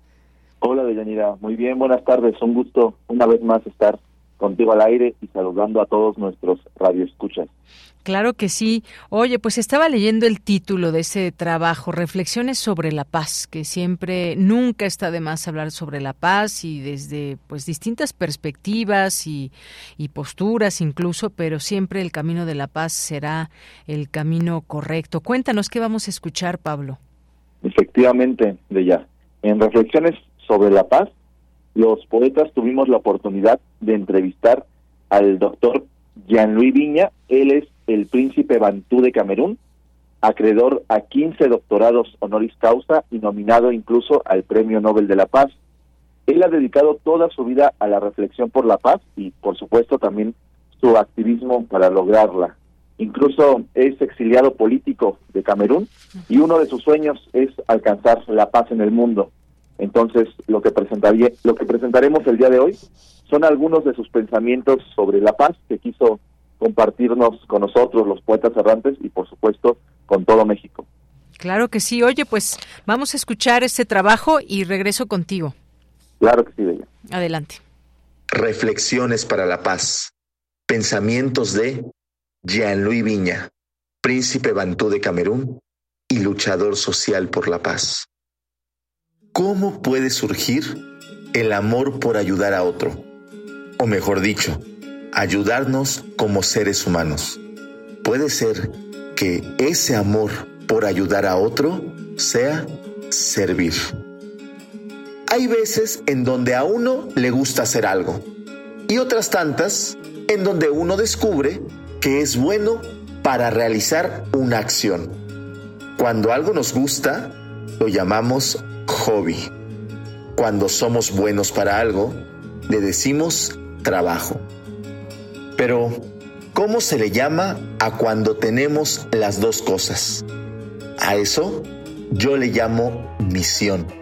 Y si uno descubre su misión, tiene la responsabilidad de hacerla valer. Porque todos somos humanos, pero todos tenemos distintas misiones. Porque la paz no va a llegar del gobierno o los empresarios. La paz hay que trabajarla nosotros. ¿Cuándo hemos visto en una universidad una facultad de la paz y derechos humanos? Nunca.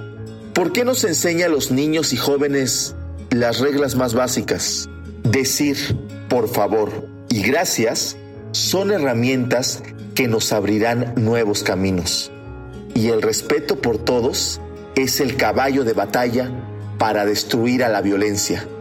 El respeto por nuestros padres, por nuestros hermanos, por gente que piensa diferente a nosotros.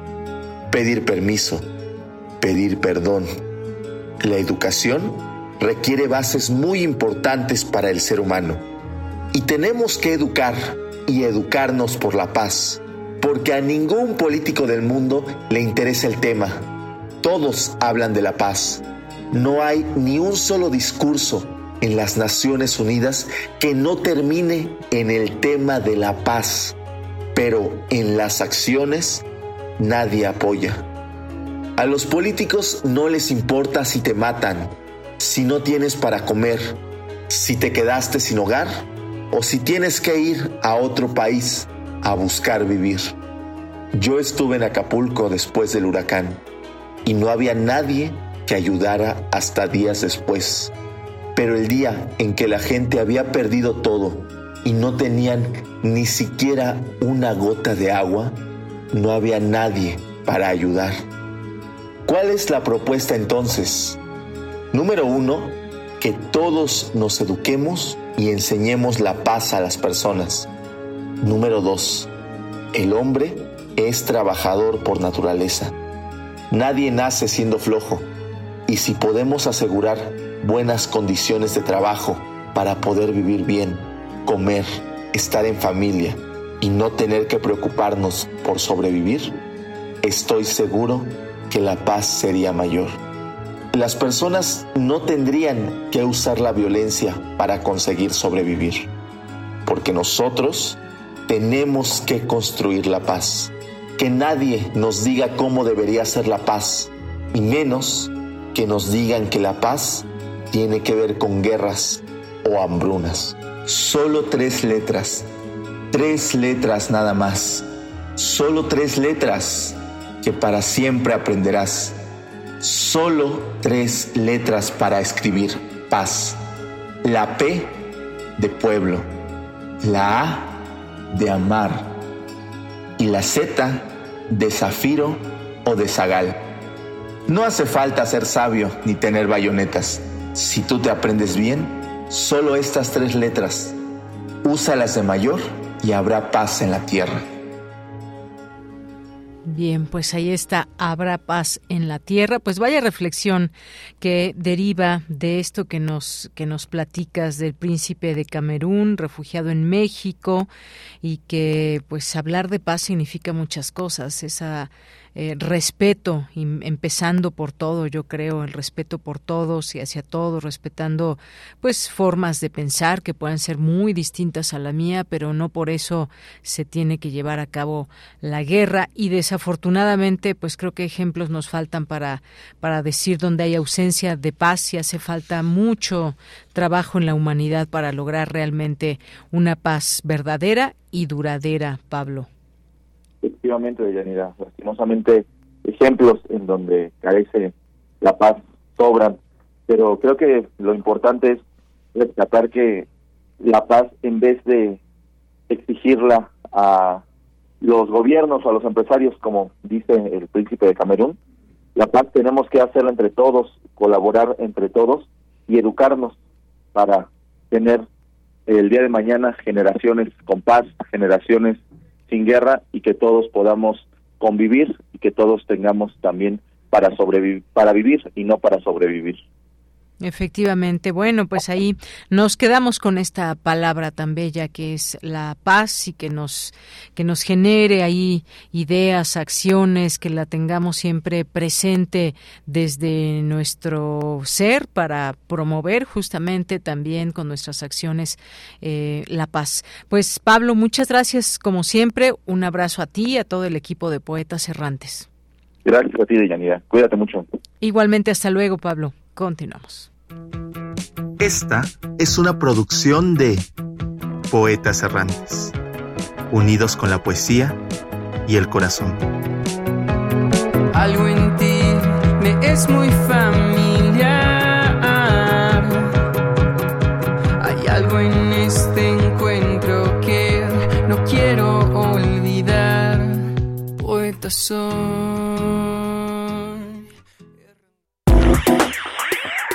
Queremos escuchar tu voz. Síguenos en nuestras redes sociales. En Facebook como Prisma RU y en Twitter como arroba PrismaRU. Con 26 minutos le doy la bienvenida al doctor Eduardo Rosales Herrera, él es académico e internacionalista en la Facultad de Estudios Superiores Acatlán. Doctor, un gusto saludarle, muy buenas tardes querida Deyanira, de veras un gusto y un honor estar en este espacio y pues le mando un afectuoso saludo a usted, a su equipo y a su muy, muy informada audiencia. Muchas gracias, doctor. Pues ahora vamos a platicar con usted este tema que de lo que pasó el domingo en Venezuela, porque Venezuela votó en un polémico referendo sobre eh, un sitio Esequibo, un territorio de cerca de 160 mil kilómetros cuadrados y rico en petróleo que disputa con Guyana. ¿Esto qué, cómo lo entendemos? ¿Qué hay de esta votación y qué, qué pasa en esta zona, doctor? Bueno, este querida Deyanira, pues eh, primero habría que decir que eh, llama la atención algunas informaciones contrastantes sobre precisamente la votación que se hizo en Venezuela, porque eh, este, las, las, las cifras oficiales, en las pues es un poquito difícil de creer, porque pues no tuvieron ninguna eh, observadores internacionales, ni el aval de algún organismo internacional, ni mucho menos, pues este, dice que votó prácticamente la mitad, ¿no? De los que estaban convocados este, a, votar la mitad del padrón electoral. Pero, pues también se tienen informaciones de que la, las personas que acudieron a este referéndum, pues la verdad fue muy, muy escasa, prácticamente nula. Entonces ya desde ahí pues mm. empieza a haber dudas, ¿no? Empiezan a, como dicen, a producir el ceño, a levantar la ceja sobre la legalidad de este de este referéndum convocado por el gobierno de, Nicolás Maduro. Bueno, entonces ese, es, ese es un primer elemento. Un segundo elemento es que mm, en estos momentos, y no hay que perderlo de vista, Venezuela se encuentra peor, ¿eh? en uno de los peores momentos económicamente hablando. Algunos decían que peor que en 1958 cuando cayó la dictadura, una de sus múltiples dictaduras. Y bueno, no hay que perder de vista que pues ha habido un éxodo hacia afuera de, de 7 millones de venezolanos, ¿no?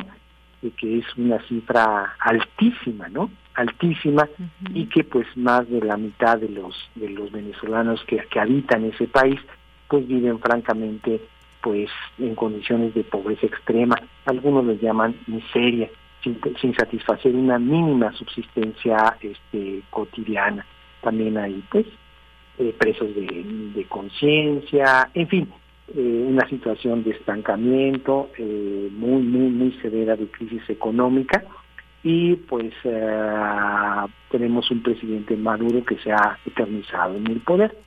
Entonces, esto lo mencionamos como contexto, sí. porque normalmente este tipo de, de, referéndum surgen cuando los gobiernos pretenden tirar una cortina de, uno, de humo o desviar la opinión pública de sus países de los graves problemas que se están afrontando.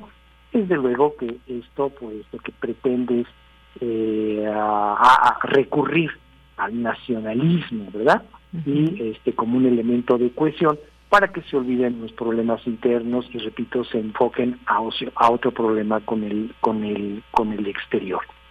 Eh, habría que señalar, ¿no? Este, por otra parte, que esto se parece mucho a lo que acaba de decir Javier Milei, allá en Argentina, pues que va a intentar volver a, recuperar las Malvinas, este, o, otros casos de, diferéndum, así como, como por ejemplo Bolivia y esta eh, la, su pretendida salida al mar con Chile, que pues no le favoreció el laudo de la Corte Internacional de Justicia, y en estos momentos sí suena poco poco viable no ese reclamo ese mm. reclamo de, de, Venezuela y poco probable ¿no? que salga que salga airoso. Déjeme poner un ejemplo extremo, es como si México ahorita quisiera pues recuperar los territorios que perdió, en la guerra del 48, hasta California, Nuevo México y Texas, pues francamente pues se antoja eh, eh, básicamente imposible, ¿no? una una un reclamo pues pues perdido no eh, habría también este que, que decir que eh, Guyana le ha eh, presentó este esta situación, este, estos reclamos de, Venezuela ante la Corte Internacional de Justicia. Aquí hay que decir, para no confundirnos, la Corte Penal Internacional, que es el Estatuto de Roma, que juzga personas. No, esta es la Corte Internacional de Justicia, que es incluso parte integrante de las Naciones Unidas, Y ante esa instancia, eh, pues se presentó esta esta situación, incluso la misma votación y los reclamos de Venezuela, pero Venezuela dice que no reconoce la jurisdicción de la Corte Internacional de Justicia. Sin embargo, aquí también es otra, pues otro otro fallo, por así decirlo, del gobierno de Maduro, de Maduro, porque el artículo 93 precisamente de la de la Carta de las Naciones Unidas pues establece lo que se conoce como la cláusula facultativa de jurisdicción obligatoria, que quiere decir que todos los miembros de las Naciones Unidas son ipso facto partes en el Estatuto de la Corte Internacional de Justicia y el artículo 94 pues dice que cada miembro de las Naciones Unidas se compromete a cumplir la decisión de la Corte Internacional de Justicia en todo litigio en el que sea parte.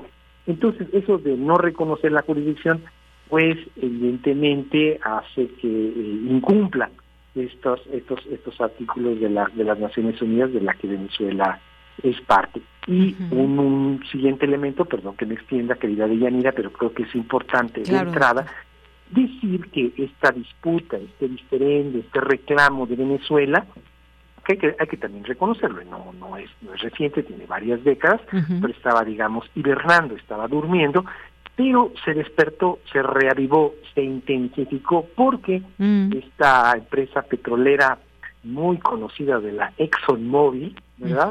este pues descubrió mucho petróleo en esa zona, más del, que ya se sabía que había, ¿no? Y eso lo, esos descubrimientos lo, los hizo en, este, en 2015.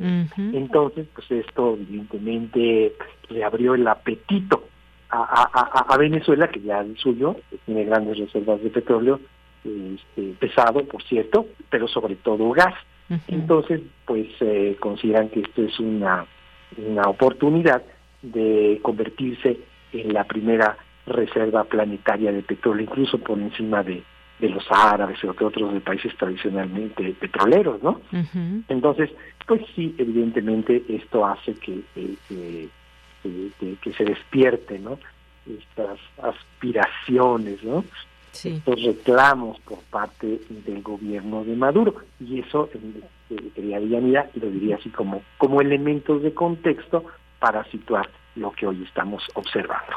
Claro, y sí, justamente eso queríamos platicar para ver qué, qué pasaba, cuál era el contexto de todo esto y esto que usted menciona que se descubrió en 2015, sí, muy importante, que incluso se llegó a decir que eh, Guyana, este petróleo descubierto en estas aguas, digamos, en disputa, dejan a Guyana con, con reservas de crudo equiparables a las de Kuwait, pero bueno, ahí se dio esta, esta votación allá en Venezuela y pues bueno, también allá en Guyana se habla de que miles de guyaneses formaron el domingo pasado cadenas humanas eh, como círculos de unión para mostrar su apego a la región y que pues decían que el Esequibo pertenece a Guyana y agitaban banderas del país. Así que esto, pues importante platicarlo, pero difícilmente se se apropiaría, digamos, o se habría una situación eh, que llevara a Venezuela a hacerse de esta parte de, de la Guyana, doctor.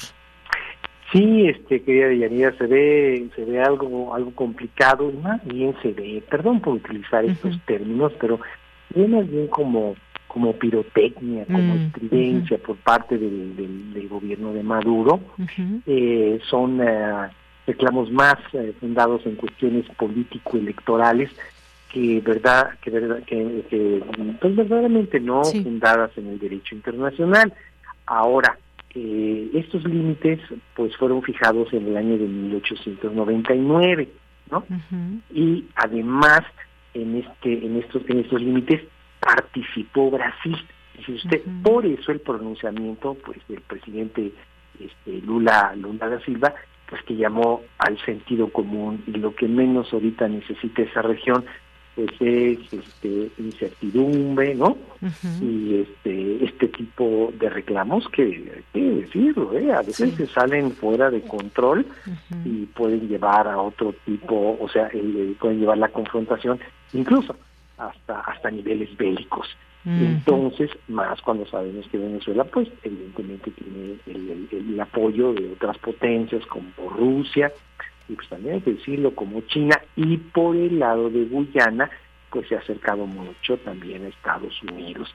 Entonces, esto también tiene una connotación geopolítica, o, sea, o pudiese tener connotaciones de orden de orden geopolítico. Oiga, este, querida Deyanira, ahorita con lo que está ocurriendo en, Medio Oriente y con lo que está ocurriendo en, este, en, Ucrania, pues lo que menos necesita el mundo es otro otro foco de tensión pues que pudiera escalar como como es esta esta situación. Entonces esperemos que, que, sea nada más una este, como podemos decir una estrategia eh, temporal coyuntural del señor Maduro pero que no se este, vaya a extralimitar no ahora también hay que decirlo Guyana está muy preocupada. Evidentemente es un país mucho más chico que Venezuela con una capacidad militar infinitamente menor y también eh, habría que ver hasta qué es lo que considera este Venezuela como como como la región del efectivo venezolano, ¿no? Porque eh, en, un extremo estaríamos hablando de que pues es sean las dos terceras partes, ¿no? De lo que actualmente es Guyana, pues ese sería lo que consideramos estaría reclamando Venezuela, es decir, el 66%, ¿no? Más o menos, ¿no? Este, Números más, números menos, pero sería lo que estaría reclamando Venezuela, o sea, estaría quitándole dos terceras partes del territorio a Guyana. Y bueno, pues de ahí precisamente la reacción de, este, pues, de los ciudadanos de ese país que dicen no, no, ¿qué? ¿De qué? ¿De qué, de qué estamos, de qué estamos hablando? ¿no? Entonces, Sí, y este y prende los, los, focos amarillos a nivel de, pues, de los dos países, por supuesto, particularmente de Guyana, en la región, desde luego, y pues en el plano internacional podrían este, involucrarse otros otros países, este, potencias regionales, pero también potencias mundiales. Repito, en momentos muy, muy complicados para para la comunidad internacional, querida Villani. Así es, doctor. Bueno, pues como siempre, un gusto poder escucharlo y analizar temas como este, importantes también que surgen en el mundo y en este caso, pues aquí en nuestra América Latina. Muchas gracias, doctor. No, de qué, querida Yanira. Y bueno, aprovecho si no tenemos la oportunidad de estar nuevamente en este espacio en las próximas semanas, pues para desde ya enviarles este, mis mejores deseos de unas excelentes, excelentes eh, festejos decembrinos. Ah, igualmente para usted. Recibe un abrazo del equipo, doctor. Gracias. Qué amable. Buenas tardes. Hasta luego. Muy buenas tardes y gracias al doctor Eduardo Rosales Herrera, académico e internacionalista de la Facultad de Estudios Superiores Acatlán. Tu opinión es muy importante. Escríbenos al correo electrónico prisma.radiounam@gmail.com.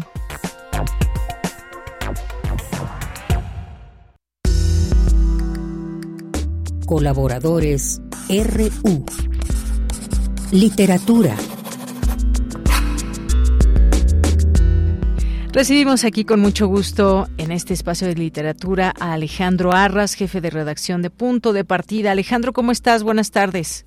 Yanira, buenas tardes. Muchas gracias por el espacio.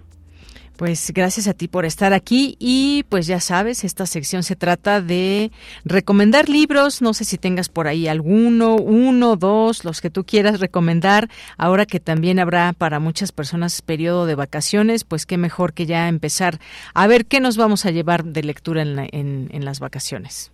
Claro que sí, Yanira. Pues fíjate, en este recientemente salió un número de letras libres, el número de diciembre, y se preguntaba a Christopher Domínguez Michael ya que estamos ahora en el, en el 2023, qué autores del siglo XXI son indispensables y digamos probablemente en un futuro formarán parte del canon.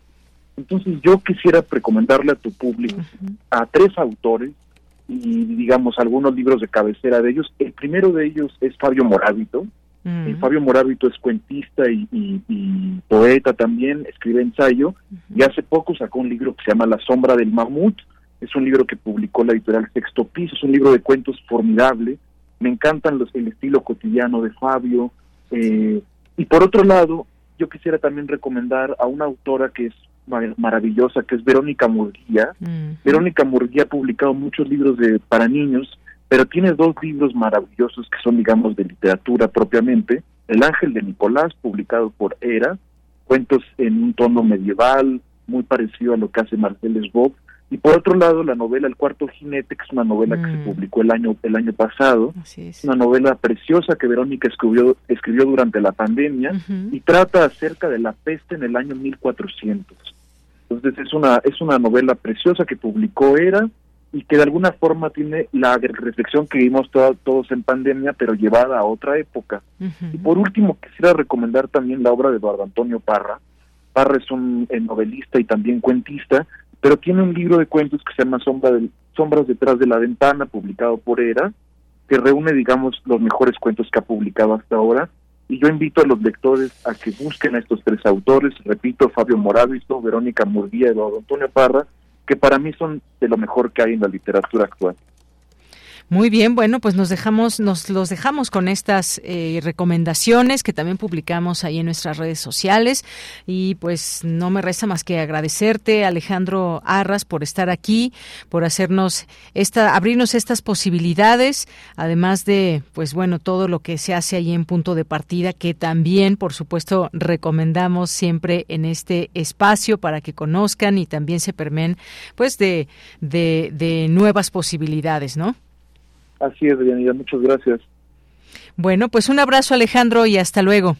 Un fuerte abrazo, buena tarde. Muy buenas tardes, muchas gracias Alejandro Arras, jefe de redacción de Punto de Partida y estas, eh, estas, estos libros que nos deja Sombras detrás de la ventana, eh, nos deja también este de estos dos de Verónica Murguía, El Ángel de Nicolás y El Cuarto Jinete, que por cierto aquí tuvimos en algún momento oportunidad de entrevistarla para hablar justamente de esta, de esta novela, eh, como decía Alejandro hace un momento, que ella lo hizo en la pandemia y que pues esta eh, la pandemia de la que ella se refiere que es la peste en 1400 pues la llevó a otra época y justamente pues nos retrata muchas cosas de lo que sucedió en ese momento. Y pues está el de Fabio Morábito que es la sombra del mamut y esta, estos cuentos que nos ah, nos recomienda Alejandro Arras. Ahí están estas tres posibilidades desde este día de literatura que les dejamos a ustedes para que puedan hacer su lista de libros para las vacaciones y que nos compartan también si quieren otros títulos que ya hayan leído que nos puedan recomendar. Aquí siempre estamos de oídos abiertos. Continuamos. Queremos escuchar tu voz. Síguenos en nuestras redes sociales. En Facebook como Prisma RU y en Twitter como arroba PrismaRU.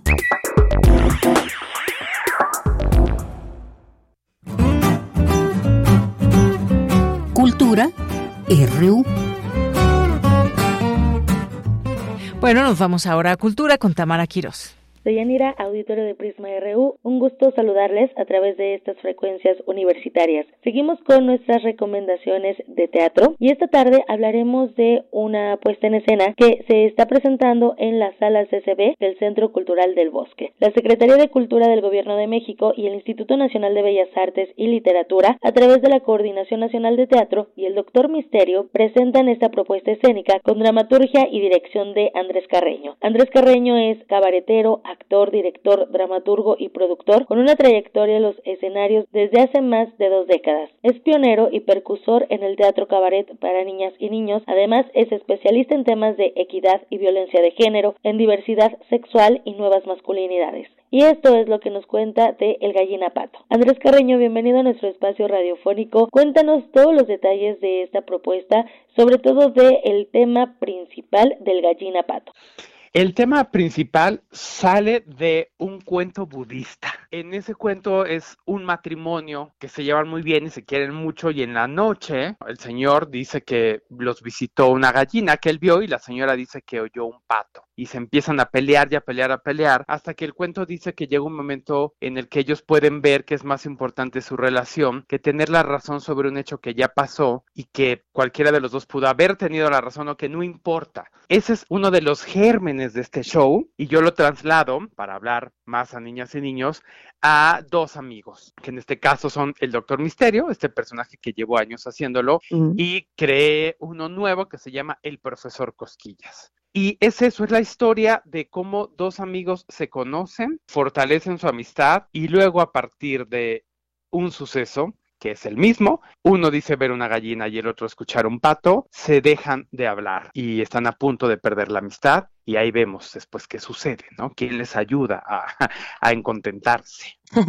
Muy bien. Oye, Andrés, platícanos justo del, del Doctor Misterio, que también tiene su canal de YouTube y bueno, ya, ya llevas muchos años interpretándolo. ¿Cómo se fusiona, no? Con esta propuesta y también con la música en vivo, con el humor y las herramientas que utilizan para hablar de la amistad. El principal motor de que hiciera el Doctor Misterio eh, ya pues es mi alter ego, es este, junta varias cosas, pero lo principal era hacer un personaje que defendiera o que su bandera fuera, hay que cuestionarse, hay que preguntarse y hay que fortalecer esta mm, semilla de la curiosidad desde la infancia, porque siento que pues cuando era niño o muchas veces a las niñas y a los niños les decimos no preguntes tanto, ya cállate, cuando seas grande entenderás, en fin, y no promovemos justo el pensamiento crítico. Y yo que hago cabaret decía, pues claro, y luego cuando estamos mayores, pues claro que no tenemos un pensamiento crítico frente a los hechos políticos y sociales porque no lo ejercimos desde la infancia. Esa es una principal, pues característica que tiene ese personaje, cuestionarse todo, incluso si no encuentra respuesta, porque hay preguntas a las que no habrá respuestas. Y pues lo junto con que me gusta coleccionar juguetes, hablo con los juguetes, es decir, los uso como teatro objeto, como títere, aunque pues para mí era el hecho de usar los juguetes y contar historias con ellos,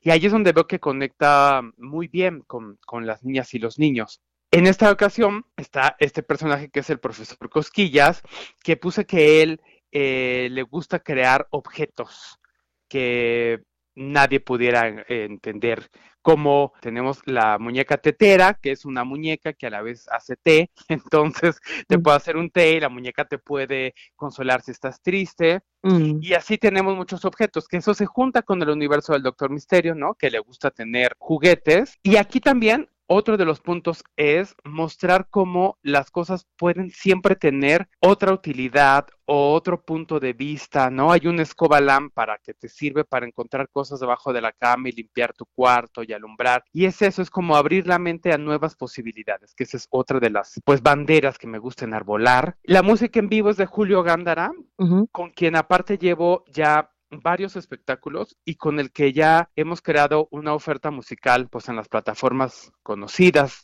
donde hemos subido ya varias rolas de distintos shows e incluso, ya sé que no tiene que ver, pero te lo cuento, este año hicimos un concierto, el concierto misterio, juntando varias rolas de distintos shows y en un ensamble este de cuatro eh, músicos hicimos esta, esta presentación. Es importantísimo que esté la música en vivo, no solo porque hay las rolas ¿no? hechas, compuestas para el show, sino porque acompaña todo el espectáculo, acompaña la música a, la, narración, siendo un, un, personaje que pues nos ayuda a rectificar o resaltar ciertas emociones. Por supuesto. Oye, Andrés, para la gente que, que te escuche en esta entrevista y que no haya ido, por ejemplo, al cabaret para adultos o para niños, ¿cómo acercar justo a las infancias a este, a este tipo de teatro, no a este género? Pues por supuesto que el teatro cabaret para la chamaquiza, como me gusta decirle a mí ahora, no tiene las mismas características que el teatro para adultos, porque a lo que le hablamos a las niñas, a los niños es, o en mi caso, a lo que les interesa. Y entonces no los voy a chorear con temas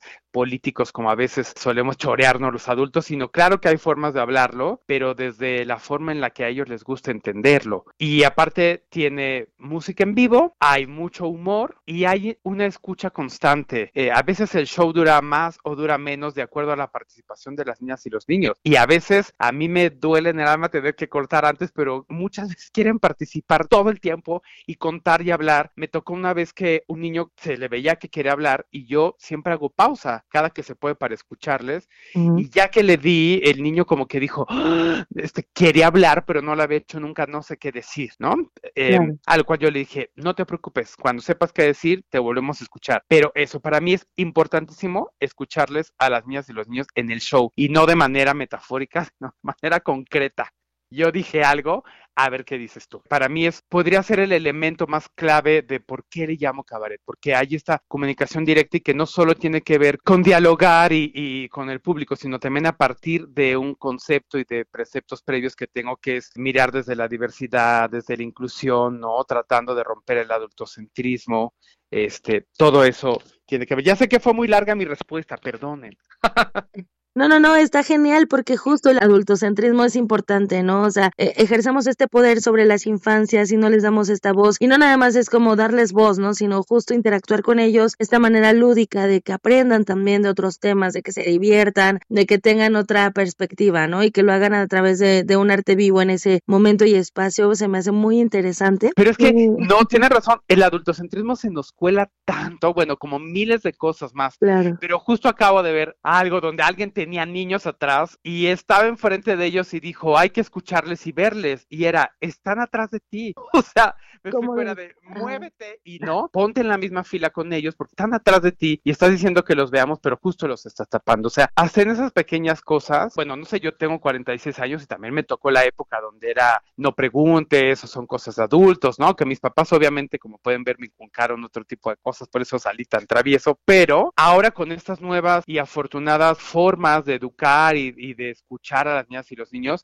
creo que para muchas personas es algo muy nuevo. Esto de, dice mi querida amiga Tania Ramírez de Redim, que no es darles voz, sino acercarles el micrófono. Y me encanta, ¿no? De ya, ya la voz la tenemos nomás acercar el micrófono, porque a veces el pedestal está arriba a nuestro tamaño, y están más pequeños, hay que bajar el micrófono y escucharles y muchas veces de verdad que sí nos dan la respuesta a algo que tal vez nosotros no teníamos. Que no se nos olvide que nosotros también fuimos niños, fuimos curiosos, juguetones y traviesos. Exacto. Y todo eso, de verdad que me llevo muy bien con los niños latosos y latosas. Y entonces la obra está llena de eso, de diversión y de, pues, jiribilla, aunque tal vez los niños me digan, ¿y esa palabra qué? Pero todo el tiempo es una historia muy loca. Todo sucede con una tienda, que es en realidad un puesto de mercado que tenemos, como nuestra tienda galáctica, y sacamos juguetes y juguetes, pero pues no sacamos juguetes de marca, sino eso, una escoba con una lámpara, una jarra con una muñeca, un banco se vuelve en un eh, volante, porque también esa es otra, me encanta la convención teatral y seguir imaginando, ¿no? En este mundo, pues ahora tan visual, que trae sus ventajas con el TikTok y todo, pero pues nada, saber cómo, a ver, no tengo nada, se me fue el internet, pero tengo un banco, a ver cómo me divierto con él. Por supuesto, seguir alimentando la imaginación. El gallina pato, Andrés, se está presentando ya desde el 11 de noviembre y hasta el 17 de diciembre, sábados y domingos, ¿en qué horario? Y también a partir de qué edades pueden acudir, hablando también de las infancias. Al mediodía, hacia las 12 del día, en la sala CCB, les aconsejo que lleguen con tiempo porque hay una única fila para las taquillas de todos los teatros y a veces pues si llegan así justo a las 12 tal vez ya no logren comprar el boleto y la verdad es que la edad aconsejable es de 5 en adelante pero yo no tengo ningún problema en que vayan bebés, en que vayan niños más pequeños, ya han ido niños y niñas más pequeños y no hay ningún problema. Muy bien, Andrés Carreño, siempre es un gusto recibirte en nuestros micrófonos y que nos hables de tus propuestas, de este cabaret para niños, de estas formas de reinventarnos con las infancias. Te agradezco que nos hayas tomado la llamada. Vamos a invitar a nuestro auditorio a que vaya a ver El Gallina Pato.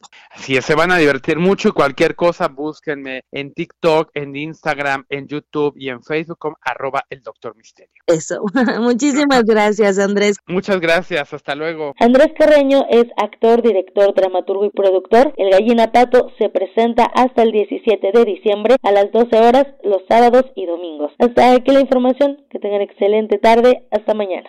Hasta mañana y nos despedimos de ustedes el día de hoy, en este martes 5 de diciembre. Eh, cumpleaños de David Castillo, que nos hizo llegar ahí su pastel y que esperemos que lo disfrute mucho. Pues nos vamos a despedir con un poco de música. Gracias a todo el equipo, a Marco, a Denis, a Iván, a José de Jesús, a Enrique Pacheco. Aquí en los micrófonos se despide de ustedes de Yanira Morán y como siempre deseándoles a ustedes lo mejor para que pues disfruten la vida, disfruten también todos los días de estar en este informativo acompañándonos. Con todo gusto siempre les procuramos esta información y bueno, pues hasta mañana y nos vamos a despedir con un poco de música que esperamos sea de su agrado. Hasta mañana.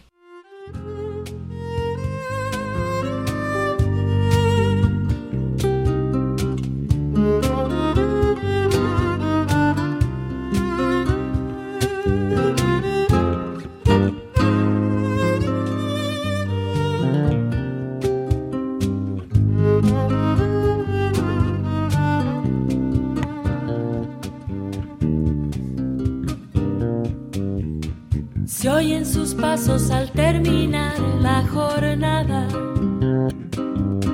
Llega a su casa solitario y su alma. Las manos viejas de trabajo y asador. Cansado sueña con una triste canción. Tanta pena, tanto trabajo y sudor noche quieta, su guitarra en un rincón.